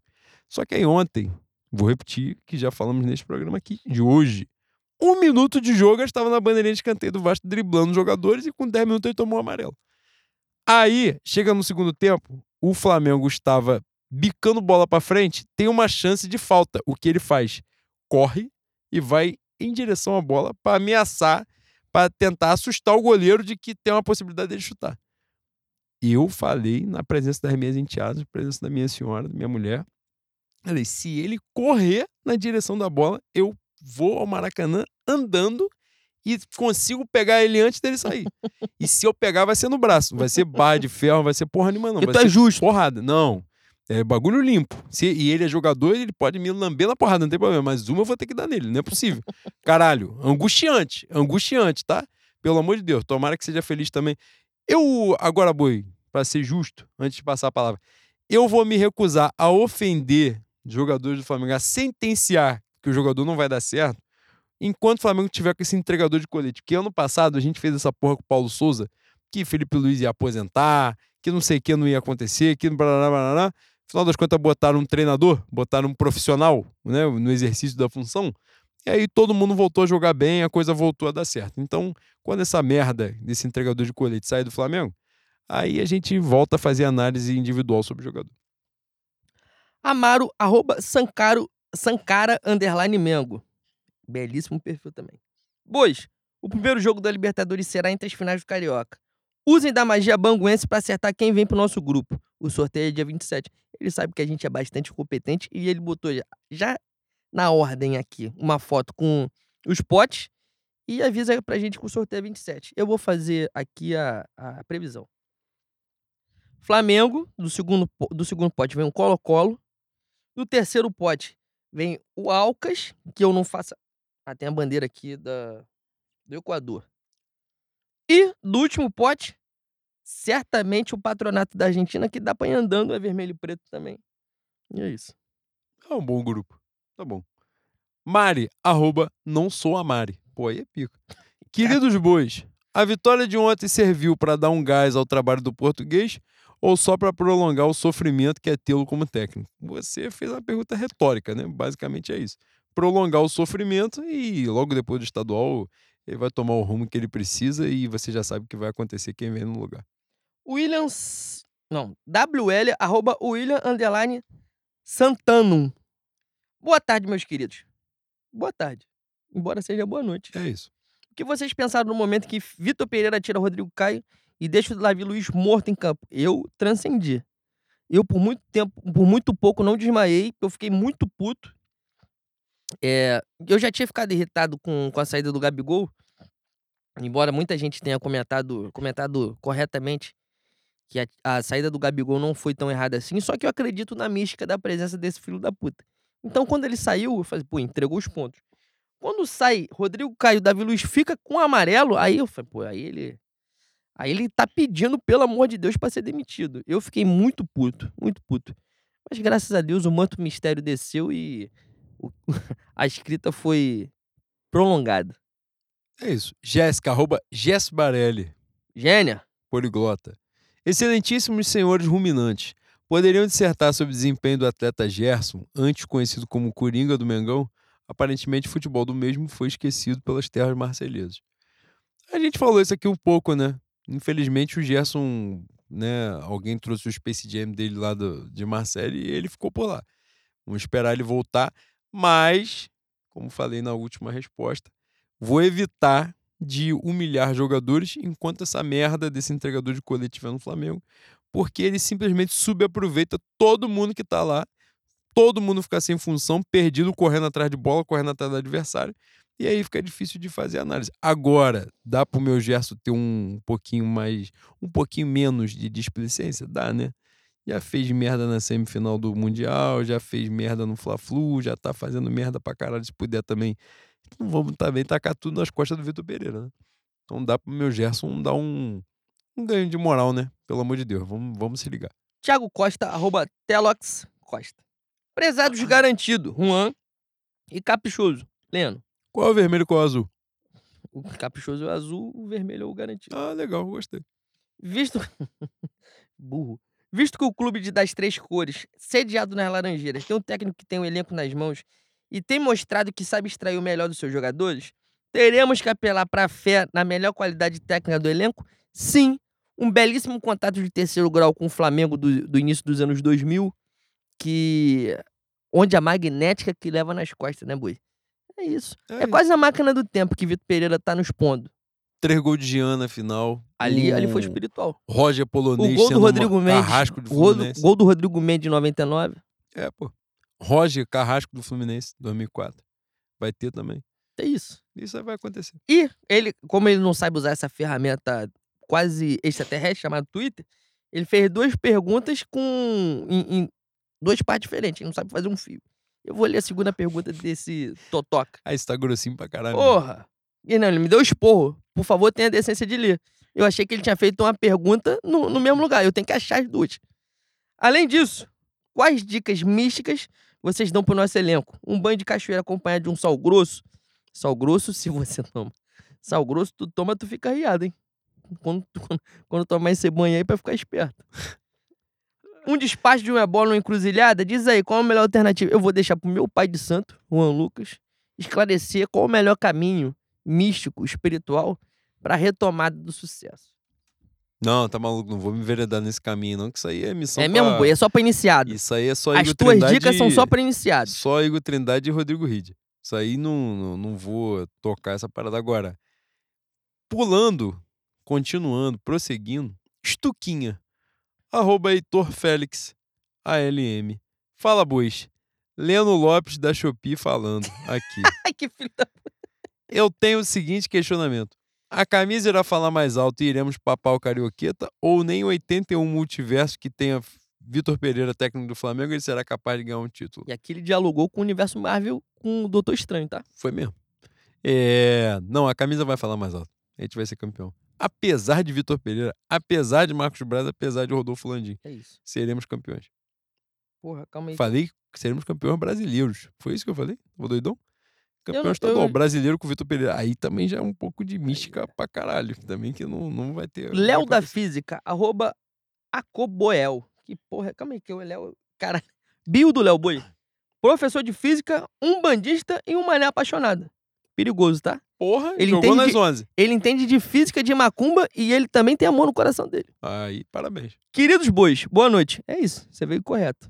Vocês também ficaram assustados com, os com as primeiras substituições do Vitor Pereira no jogo do Flamengo e Vasco de domingo? Eu, eu, eu, eu já tava manjando que ele tá em busca dos 15 milhões da rescisão, mas que ele apelou pra caralho, ele apelou. Ele extrapolou o limite ali. A do Davi Luiz, ele foi pro caralho. Que a- o Davi Luiz cansado já é uma coisa problemática. Agora, cansado e com cartão amarelo já foi um pouco foda. Pra gente, pra gente avançar, o início com o Cebolinha na lateral direita, na ala direita, foi sacanagem também, né? Não, pelo amor de Deus. E o Cebolinha, cara, que vem entrando bem, né, em todos os Sim. jogos. Acho que o melhor momento do Cebolinha no Flamengo é esse. E aí ele deu de presente pro Cebolinha botar o cara na lateral. Fudeu o maluco, o cara teve que sair no intervalo pra coisa poder melhorar um pouquinho. Marcela, arroba Marcela17, campeã do Carnaval do Rio de Janeiro 2023. Boizinhos, ontem me veio essa. Será que daqui a uns anos descobriremos que o cosplay de Eurico tem um esquema de rachadinha com técnicos que envolve repasse de multas rescisórias? Isso explicaria muita coisa, exceto como ele prende suspensório estando nu. Na verdade, essa última parte aí é uma porra que o Leno fala e eu sou um cara muito visual. O Leno fala essas porra e ele simplesmente destrói a minha noite porque eu fico imaginando essa merda. Agora, sobre a sua pergunta, meu departamento jurídico, que no caso sou eu mesmo, e me aconselhou não, não responder. Mas tem coisa que, né, diria o velho Brisa, tem olho de jacaré, tem cauda de jacaré, tem boca de jacaré, é difícil pra cacete não ser jacaré. Ele não disse difícil pra cacete, foi o parafraseando ele. Saudade do, do nosso querido É velho. Brisa. Marcos VRS, arroba BillMVRS, o nosso tio Rangel de Biologia. Ele está desabafando. Só um desabafo. Ô, Vitor Pereira, vai te a puta que o pariu. Desculpe, amigos, mas me sinto um pouco melhor. Tá aí, um desabafo. Ah, então. E agora eu vou fazer a pergunta. É isso. Max Pazini CRF, arroba, underline, Little Max. Estimados bois, estaria a nossa querida Flá Twitter pronta para receber Arão de volta junto com o velho? De braço aberto, porra. É isso. É, caralho. É isso. A gente está cogitando. Vamos, vamos trabalhar aqui no, no meu bom francês. A gente está cogitando Igor Jesus de titular. Nesse cenário, você, quando, quando o William Arão despontar no aeroporto em Istambul, você já fica preparado daqui. Com rosas, O número de horas dele lá já é o tempo de você Com comprar um sabonete salgado, tomar três cafés expresso pra até ele chegar, pra você aguentar legal, Cueca firme e receber bem. Recebe, e recebe bem. Não recebe cansado de olheiro o caralho, não. Meia do Faz Bob maquiagem. Esponja. Porra. É. Vou eu. KS, CRF, arroba kkkk Carlos. Que porra é essa de Pô, arroba? tá drogado, vamos, tá vamos- drogado. Vamos facilitar, por favor. Prezados operários do microfone. Gostei. Domec em falta? Aliás, tá em falta sim. Tu vai pagar um pra gente? Ó, aumentou o Domec, agora Entendeu? é 40, hein? Ó, Quiser fazer um pix, quem, quem planta, colhe, né? Então, tá em falta. Deixei o recado. chega, chega na DM, quer, quer sustentar o... Sabe o caminho? Conhece o caminho? DM. Quer sustentar o caminho. espinafre do Popeye, chega na DM É isso. e a gente conversa. Isto posto, passadas as últimas prezeladas do lusitano mau caráter, falou lusitano mau caráter, você abriu um. um- Um leque um leque vasto, é, histórico e exatamente. atemporal. Eu fiquei até perdido um pouco sobre quem a gente está falando. Gostaria das opiniões bovinas sobre o estilo de transmissão adotado pela nossa rubro-negro no horário Casé TV. Vos agrada? Saudações rubro-negros. Cara, muitos pontos aí. Gostei da pergunta. Primeiramente, a imagem do Casé estava muito melhor do que a da Band, mas muito, de braçada. Inclusive, a Band pode ir pra casa do caralho. Se não consegue ter uma imagem melhor do que o Casé que tá transmitindo no YouTube, tem que virar bloco de carnaval. Disputar a Band. A Band tem ali a sede em Botafogo. Já pode sair ali. Sai o Barbas, sai a Band depois. Band Rio. Porra, tá de sacanagem. Agora, voltando, a transmissão. Cara, meu Casé corrigiu ao longo do jogo, mas o início foi escroto. E eu vou falar aqui com toda a admiração que tem ao meu Casimiro Miguel, que é fantástico. Porra, o, o, o Casé meteu o microfone da, do- da transmissão dentro da Força Jovem, caralho. A Força Jovem, entre aspas, porque a Força Jovem não estava lá, porque infelizmente os caras todos foram presos, né? Conseguiram a façanha de voltar ao estádio sendo presos. Mas, porra, dava. Não, aí dá pra tu falar assim, não, porque a torcida- que eu tenho isso, né? Os caras vão contar a história 300 vezes diferente, aí todo mundo vai comprar a história deles e se ninguém discute, vai ficar por isso mesmo. Aí fala, não, é porque a torcida do Vasco canta mais do que eles, que ama mais do que eles, que eu não sei o que lá. Dava pra ouvir um instrumento, caralho, da torcida, porra. Um, uma- um belíssimo sudo de terceira, Porra, tá, dá boi? pra ouvir caixa, repique, e os caras botaram o microfone dentro da torcida. Aí tá, mas, pô, a torcida do Vasco tá cantando pra caralho. Irmão, com cinco minutos de jogo dava pra ouvir a torcida do Flamengo. Fala, ou vocês, se vocês botaram o microfone na torcida do Vasco, eu estou ouvindo alguém do Flamengo falar alguma isso. coisa, já pode todo mundo pegar o caminho do trem, supervir e ir embora pra casa. Que estão de sacanagem. Esse início, mas ao longo do jogo, essa parada foi, foi corrigida. Eu vou ser muito sincero, eu não gosto. Eu não gosto do estilo de. Embora, né, o Casé estava ali falando como Vascaíno, tava lá o Guilherme Beltrão, que é maravilhoso, o Flamengo também. É, mas eu já vi em outros jogos também, não é uma parada que me pega muito. Mas vamos trabalhar na sinceridade também, não é uma porra que faça tanta diferença, porque você sai dali e você vai ver um jogo na Globo, a Globo, a Globo bota Kleber Machado, né? Que é basicamente assim: se você tem um produto que você paga milhões de reais, você bota Kleber Machado para apresentar ele, você tá rasgando dinheiro, tacando fogo no dinheiro. É, tá cagando pro produto E também. ele tá nem aí. O Kleber Machado, ele vai lá, ele erra 300 nomes de jogador, foda-se, ele não sabe que porra de jogo que tá ali, se quem ganhar, se vai pros pênaltis, se vai pra prorrogação. Ele brotaram ele ali, pegaram um tio da rua e falaram aí, vai lá, apresenta aquela porra lá.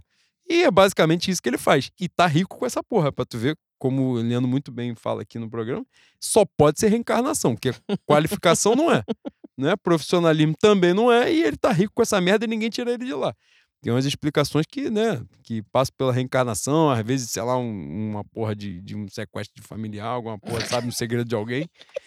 Não sei. É, é doideira.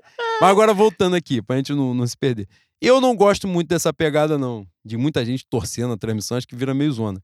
Mas, de, de qualquer forma, ontem tava, ontem tava a Isabelle, né, como, do Flamengo, como Pedrosa Flamengo do e Vasco. Pedrosa como, como Vasco. Cara, é, eu, a gente geralmente nessa dinâmica que lê e responde, nós mesmos, mas eu vou cometer o impropério de responder essa pergunta. Eu acho que tem vários tipos de, de, de transmissão hoje em dia e o erro é você só ter um lugar para ver. A Amazon, quando teve o, o direito de transmissão da Copa do Brasil, fez uma parada maneira que era na primeira vez, o nego não entendeu, estava indo direto na transmissão do Casé com o Thiago Life. Porque é uma, é uma transmissão mais despojada mesmo, um pouco mais informal. E a garota, Isabelle, que foi escalada para ser a repórter do Flamengo, estava ali com o intuito mesmo de falar de uma maneira mais descontraída. Se você não gosta, beleza, mas a proposta do canal é essa, bicho. Então, o Casé ontem respondeu algumas pessoas no, no Twitter defendendo a Isabelle. de Defendeu a. Isabelle, isso aí eu vi, foi muito maneiro. Eu achei uma, uma postura foda dele. Mas você tem que entender o que, o, qual é o produto, pô. O produto é esse, é uma, é uma transmissão um pouco mais informal, como o Juan falou aqui. É a primeira vez que os caras pegam uma transmissão pra eles fazerem, né? Com a câmera deles, e é muito melhor que a da Band. Que a Band era conhecido como canal dos esportes, e aparentemente esqueceu como é pra fazer o esporte. Então, é. Tem que, ter- é isso que eu tô falando. Tem que entender o- qual é a proposta. Você pode não gostar, mas a proposta é essa. Próxima vez bota no mudo e vambora. Não, e aí, boi, só pra passar, mas é porque o tema é é diferente até das outras perguntas aqui. É, eu não acho necessariamente ruim. Eu acho que é importante pontuar isso. Eu acho que me falta costume também exatamente, sobre isso. tem Porque é- esse é uma ponto. outra dinâmica, é uma outra, uma outra relação. Mas, por exemplo, essas cagalhonices aí que eu tava falando aqui do Kleber Machado e de um porrolhão de gente, Kleber Machado a gente vai enfileirar uma porrada de gente aqui, que é o narrador, mas pode ser Roger Flores, pode ser uma porrada de gente que vai pra transmissão completamente despreparado pro que tá fazendo. Isso não acontece ali. Não, Os caras, é, por mais que eles acontece. estejam ali Não acontece. zoando, que você saiba quais são os times que eles estão torcendo, eles não estão ali de sacanagem. Você vai ver que eles vão falar na parada, né? Não vão, não vão ficar errando o nome de jogador. E fizeram uma parada muito maneira pra mim, que era demonstrar o Beltrão, o Guilherme Beltrão, que é rubro-negro, o Casé, comemorando na hora do gol. E você não viu em nenhum momento o áudio deles comemorando vazando. Tiveram a preocupação de tirar, de, de comemorar longe, longe do microfone. Eu acho que a gente tem que começar a entender quem trabalha com futebol, quem trabalha na comunicação co- do futebol, o cara não, porra, não, não nasceu do nada. Ele nasceu, ele está naquela porra ali, porque antes de mais nada tem um amor pro futebol e um amor muito maior, na grande maioria das vezes, por um clube. Sim, com certeza. Exatamente. Então a gente tem que começar a, a- a parar com essa porra de, de buscar certa imparcialidade. A imparcialidade é bom, em muitos momentos. Mas, pô, o cara, o cara tem a paixão dele, pô. Ele tem que comemorar mesmo. O futebol de visto de maneira fria, pra mim, é odioso. Eu odeio, eu odeio. Eu gostei quando o Casé comemorou. Gostei quando a Isabelle fez a intervenção falando algumas gracinhas sobre. pilhando o- os Vascaínos, pilhando o Casé. O Pedrosa tinha que ter feito algumas intervenções também pra fazer graça com a torcida do Flamengo. Não, sobre o Enfim. Vitor Pereira, a Isabelle foi pica. Teve uma aquela substituição que ele fez que ela meteu, ele tá perdido. Pronto. Pois é. Foi a intervenção é dela e é isso. E É ele isso. tava mesmo. E tava mesmo. E ele tava mesmo. Enfim. Passemos, passemos. É isso. Porra. Cara, a quantidade de psicopata que, que acompanha a gente é assustadora, tá? Em algum momento a gente vai, ser, vai de Abrão Lincoln. Eu espero que não seja num teatro. Escute quarentena.mp3 no YouTube. Arroba nunca fui feio. Porra é essa? Isso é um. um- Ele fez o marketing, porra. Caralho. Ou ela, sei lá. Não, é feio. Enfim. Boa tarde, netos do Portuga. Quem clama mais pela volta de Jesus? A frenética torcida do Flamengo ou os cristãos? E quando ele voltar? Nós vamos ou ficaremos? Papo de conceito? Tu quer referências? Você quer? Você quer Bíblia ou você quer É. Flamengo de, de 2019? É, Ah, cara. estudou, pô, estudou. Puta que. Quando o pariu. Nazareno voltar, seremos arrebatados, nós iremos. É Quando, quando o Jorge Jesus voltar, também seremos arrebatados, porque em, em dezembro seremos tetra, os primeiros brasileiros tetracampeões da No Libertadores. Maracanã. No Maracanã. E de- depois do Octa é Enia, né, boi? É. Caralho, agora eu fui muito craque. É mesmo, boi? Porra, É latim? porque geralmente as pessoas pulam do Octa pro Deca, né? Ou fala nona, nona campeão. Nona campeão é, é a avó, palmeirense. Porra. Mas essa piada foi... Essa piada foi um pouco além, né, boi? Foi mesmo, boi. Foi, foi. Foi desculpa, desculpa. Eu acho que as pessoas não entenderão. Piada que não entende que tem que explicar ruim. Ai, caralho. Matheus Borges Ventura, arroba mbventura13. Outro maníaco também. Quem está mais longe? O Gabi do gol ou a torcida do Vasco da realidade? Caralho, foi bem Caralho, aqui, tá? questões, tá? Com seus incessantes delírios sobre jogar melhor e cantar mais. Como o Vitor Pereira consegue jogar com o Gabriel tão longe do gol? Esse lusitano desgraçado, entre parênteses, redundância, é cego? Caralho, você foi xenófobo de uma forma aqui que lembrou muito o que eu fiz com o Minas Gerais no, no Tijuca Tênis Clube sexta-feira. Bruna, Bruna, minha esposa, só pontuar aqui, Bruna, minha esposa, falou assim: você não. Foi a primeira vez que eu fui a um jogo de vôlei a Vera. No Tijuca eu vou muito pra ver jogo de basquete, mas vôlei eu nunca tinha visto. E aí a Bruna falou assim: ó, se você ficar xingando muito, alguém vai convidar você a se retirar aqui. Aí eu primeiro senti o local, senti o local. Deixei a magia acontecer, vi como é que as pessoas iam reagir. Aí eu falei, o primeiro que quicar a bola aqui, eu vou, eu vou aloprar. Porra, aí minha Jupinho se pendurou no, no, na grade pra xingar o time de Minas. Eu falei, a partir de agora eu posso qualquer porra. Não tiraram ela, eu vou xingar também.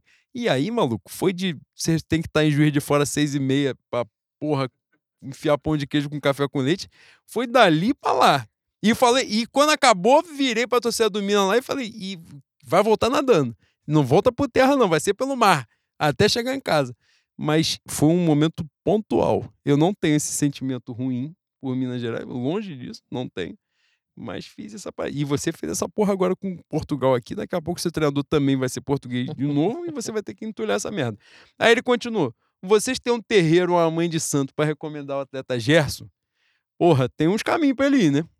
Ó, Tem. abolição. Tem abolição, tem Tueda, pode ir também, que é bom, aqui em Bangu.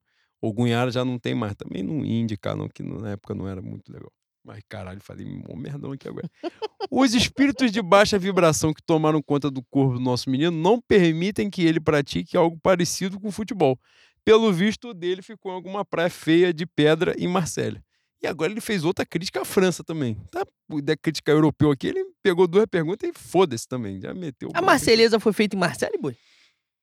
Eu espero que sim, né, Bui? Se que não, é é um outra música poética também, romântica. Sim, sim. Marcharemos sobre o sangue dos impuros. É, é coisa boa, de arrancar a cabeça pra lá. É E a galera canta com mão no peito, canta chorando, é coisa bonita. Migrante. É um fake, né? Migrante, arroba migrante 687277980. Aí, é pio, vamos mudar isso aí também, né? Já pode xingar Gabigol e Gerson ou- toda raiva precisa ser direcionada somente ao técnico migrante? Olha só. Você pode fazer o que quiser. A, a democracia é superestimada, sim. Você pode, por enquanto, você pode fazer o que você quiser. A, Consti- a Constituição está garantindo esse direito a você. Agora, quando for uma lenocracia, tu tá fudido. Porque se você não me acompanhar, eu vou te pendurar de cabeça pra baixo. É essa porra aí. Cara, o que você tá fazendo? Sei lá, porra. O maluco Caralho. está criticando a gente aqui com um fake, não bota a cara. A arroba dele é cheio de número. Porra, parece um E CNPJ. querendo criticar o Gabigol na frente do Vitor ah, Pereira. porra. Porra, Desculpa, migrante. Me, me, me alterei. você é maravilhoso. Mentira, nada disso aqui aconteceu. Ó, uma pergunta que veio na minha DM. Não veio ali, mas é senão eu vou esquecer. O Thiago, esse canalha, pilantra, que é torcedor do Boa Vista, de, de Saquarema, ele meteu aqui, arroba Thiago SNTG. Não sei se você vai ler a minha pergunta no podcast. Aí ele fez na DM, safado, ele tentou pegar um atalho. Mas qual vai ser a minoria que a União Soviética da Colina vai inventar no futebol para rotar virtude? Saudações boavistenses e rubro-negros. Cara, eu não sei onde eles vão se apegar mais, né? Porque eles conseguiram meter essa ontem de, de que ele. Também nisso, né? Que na arquibancada nós massacramos. Só que na Casa TV, o microfone estava dentro da Força Jovem eu estava vendo o torcedor do Flamengo. Então, ou seja, nem essa mentira aí dá pra contar. É, é, não tá- o mar não tem cabelo, né? Paulinho da Viola já cantou para ensinar as pessoas. O príncipe, Paulo César Batista de Faria. Vascaíno, por sinal. Já era também para ter aprendido. Já tá fazendo 80 anos turnê e já era também para ter entendido como é que funciona. Os caras vão se pegar nessas porra aí até o final, porque foi o que restou, né? Que a realidade é isso aí. Vou repetir. Três derrotas para Paulo Souza, duas para Vitor Pereira e um para Domenech. A realidade é isso. Com qualquer um, eles vão perder. Podcast Setor, no... Setor Norte. Arroba... arroba pode Setor Norte. Cara, que esses moleques são muito filho da puta. cara. O atacante Pe- Pedro Raul seria a reserva do Saci da Portela? Aí, forte, tá? Forte. O Saci normalmente já tem uma perna só, né? bro? Ai, caralho, e a Portela conseguiu esquecer o único pé que o Saci tem. E ia saber bater pênalti. Sem pé. Agora, trabalhando na sinceridade, eu falei isso no.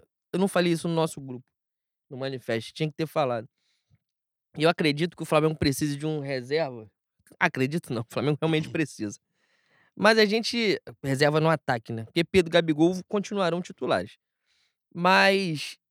Obviamente, um cara da prateleira de Pedro e Gabigol não vai querer vir pro Flamengo pra ser titular. Ou pra ser reserva. A gente precisa de um cabeçudo com estrela. Um. Pra entenderem, guardadas as devidas proporções, um Hernani e um Obina no banco.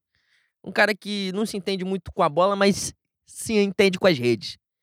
O Pedro Raul no banco do Flamengo, boi? Pô, poderiam, poderiam ter buscado o Lelê, mano. Que foi o Lelê, um. Poveda do Sampaio Correia, um Gilberto que tá no Cruzeiro. é Poderia, poderia.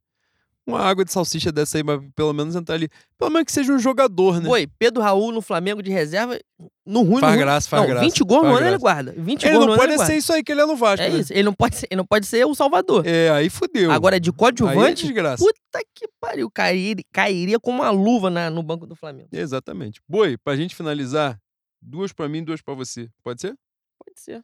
Então, vamos nós. Eu vou aqui, ó. Meu Água Santa e o meu Red Bull Bragantino foram pros pênaltis. Caralho, coisa maravilhosa. É... Pô, meu camarada, Marcelos França. Fantástico. Da mocidade, né? É, vai voltar. Amáveis bois, boa noite. Se porventura eu der um sumiço na sogra do VP, minha vaga no céu, encontrar-se-á em perigo. Na verdade, Marcelo, é importante você manter a sogra à vista. O, o negócio é dar uma piora no estado de saúde, que é para ele poder cuidar melhor dela. Porque morrer, morrer acaba o problema. É, também, se né, morrer, ele fica despreocupado. É e aí, foda-se. Aí, pra ele tirar o, o Rodrigo Caio e deixar o Davi Luiz amarelado e cansado, ele faz todo o jogo. Papai do Joca, arroba Barros Daniel. Caros bois, será que o nosso calveludo está realmente sentindo falta do Rodinei e por isso não consegue mais jogar futebol? Cara, na moral, mano. É, essa matéria aí foi foda. tá? Vocês são Essa brincadeira, foi- tá? Essa aí foi Vocês são maravilhosa. brincadeira. Eu amo vocês, cara. Essa foi maravilhosa, tá? Vai. Responde, porra! O cara fez a Caralho. pergunta. Caralho. Porra, será que é sintoma de saudade, boi? Tô- estou com sintoma de saudade, estou pensando em você? É isso. Pô, então traz de volta. Meu, meu Rodinei que é titular lá, tá? Na Grécia. Lá na Grécia, lá no meu Olympiacos. E é titular de, assim, ó. É ele e o reserva é ele. Reserva dele é ele mesmo. Que é basicamente o que aconteceria se ele estivesse no Flamengo. Exatamente. Pra a minha última, vai ser o Matheus CRF, hashtag fora VP, hashtag fora Brás.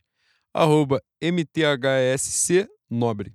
Estimados bois, mestres das ciências ocultas, somos nós. Netos do doutor, somos nós. Viúvas do velho, somos nós. E pais do Clube de São Cristóvão, também somos nós. Paz e bem. Pega vocês uma tentativazinha safada de golpe? Interrogação. Aí ele botou um link aqui de uma matéria do Globo.com. Conselheiro do Flamengo propõe terceiro mandato para Landim. Aí se você... Eu não cliquei na matéria, mas eu já sei que foi isso que aconteceu. O conselheiro é José Carlos Peruano. né? Puta que pariu.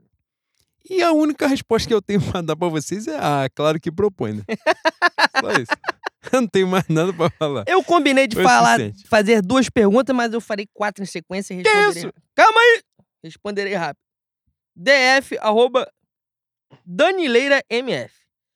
Quando, quando vocês vão ter hombridade, cara, você começou de uma maneira um pouco agressiva. É, eu vou tem que saber recomeçar. abordar, mano. Quando vocês vão ter hombridade de organizar uma rifa em prol da sobrevivência do pobre menino rico de General Severiano? Caralho, você foi muito cristão agora, maluco. Mas nunca, né? Porque a gente, a gente não é cristão. Então a gente não vai abrir um. Não vamos abrir, não, né, Bui? Porra. Aliás, quando o Botafogo cair pra Série D, tem as três camisas dele, e esquecerem, Botafogo. Não, dá para comprar. Tem as três camisas Tá. do Botafogo que eu vou comprar pra, pra sair na noite. Que tem umas que são muito bonitas. Tô mesmo. Felipe, arroba Felipe Cabeção. Do alto da grandiosa sapiência dos bovinos podcasters, somos nós. É isso. Estaremos na final única que ocorrerá no estádio ao lado do Parque Aquático Júlia Delamare? Eu espero que sim, visto que Vitor Pereira já não estará mais entre nós. Não entre nós os Na encarnados. Terra? os Caralho. entre, entre nós os rubro-negros. Nesse planeta de provas e expiações? Caralho. Cleiton Off Rio, arroba CR Off Rio. Eu amo, amo demais. Amados bovinos, o que dizer sobre os totocas que torcem por derrota para pedir saída do treineiro? É um nível de desprendimento que eu ainda não alcancei também. Não estou amando tanto ao ponto de querer derrota. Os outros que se foram não saíram de boa? Não, nem todos. Também gostaria que todos saíssem de boa com a vitória e a, a compreensão de que não tem como mais evoluir. 40 milhões é muita gente? Sempre foi, eu espero que caia para 20. Saudações rubro-negras. Saudações. Saudações. E, para encerrar, o meu professor de história, Rafael, arroba Rafa Oliveira CRF, que se isso receber um, um não na vida em algum momento, foi um equívoco da pessoa. Ele não sabe lidar com negações. É verdade. Aos urubus otários, deixa a minha questão. A 77 tem dinheiro pra caralho? o Vasco agora é rico, porra. É rico. É isso. É difícil, né, cara? Tem umas coisas que a gente. A democracia, ela, ela tem o seu ônus, né? Tem seu ônus. Tem, seu ônus. E continua sendo superestimada. Com certeza. Bom, e antes da gente finalizar, eu quero mandar um beijo. Eu esqueci de fazer isso no início do programa. Mandar um beijo pro Pedro. Eu não sei o sobrenome dele, porque eu pedi pra ele mandar uma DM pra gente, pra eu poder falar aqui no programa. No Flamengo e Vasco, no gol de Pumita, eu, eu desci pra comprar um, um, um mantimento pra minha senhora, né? Um álcool. Que o mantimento, o mantimento, minha mantimento senhora e é um álcool. É isso. E aí, nessa, estava na fila lá, ele saiu do, na posição lá, veio falar comigo. Pô, você é Juan aí? Sou muito fã do teu podcast, tá, não sei o que. Eu falei, ah, agradeci, né? Com certeza. Pô, obrigado pela moral, pelo carinho. Não, porra, gosto muito, cara. Vocês substituem minha terapia. Foi, foi- falou uma Ih, parada maneiro. muito carinhosa e tal, não sei o que. Ele falou assim, já que o Leandro não está aqui, infelizmente o Leandro não está aqui, mas você está. Então eu vou pagar uma cerveja pra você. E aí, nessa brincadeira, ele simplesmente pagou duas vezes cerveja pra mim e pra minha mulher. Agora eu vou contar pra ele, que ele estava com a senhora dele também no estádio. Eu vou contar pra ele, eu não bebo cerveja. Só que você pagou a cerveja e eu não sou homem de dizer não, que eu não fui criado assim.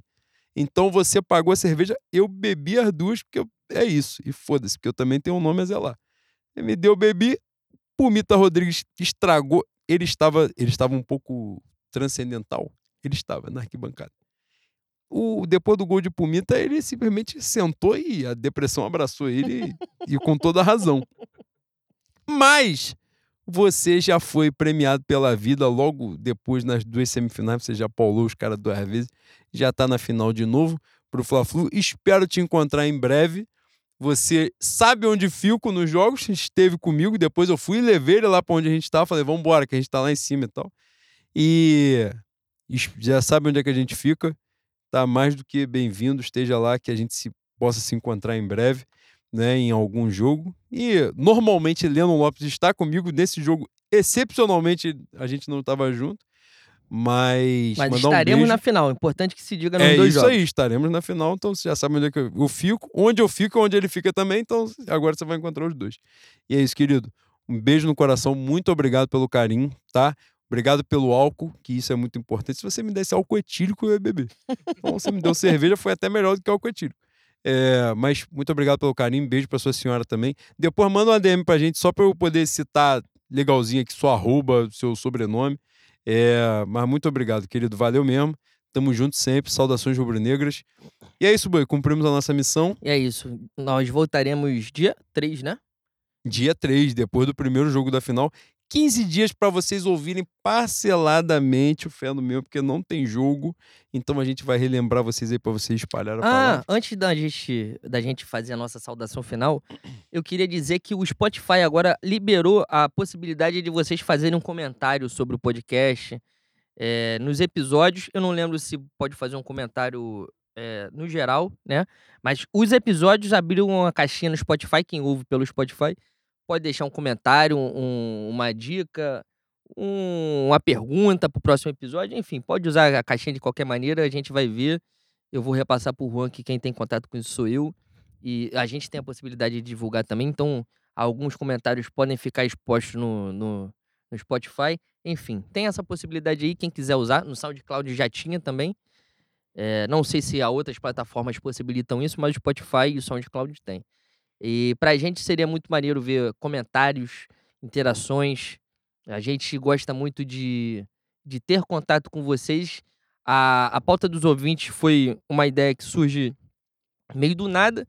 A gente não dava muita. A gente não tinha muita fé que isso iria pra frente, mas vocês gostam, a gente sente vocês mais próximos, porque, como não é ao vivo, é, não tem tanta interação assim. Acaba sendo a interação que a gente tem. E é muito maneiro, espero que continue. Então tem mais uma possibilidade aí. É isso, rapaziada. Fé no Mengo. Fé no Mengo, rapaziada. Tamo junto.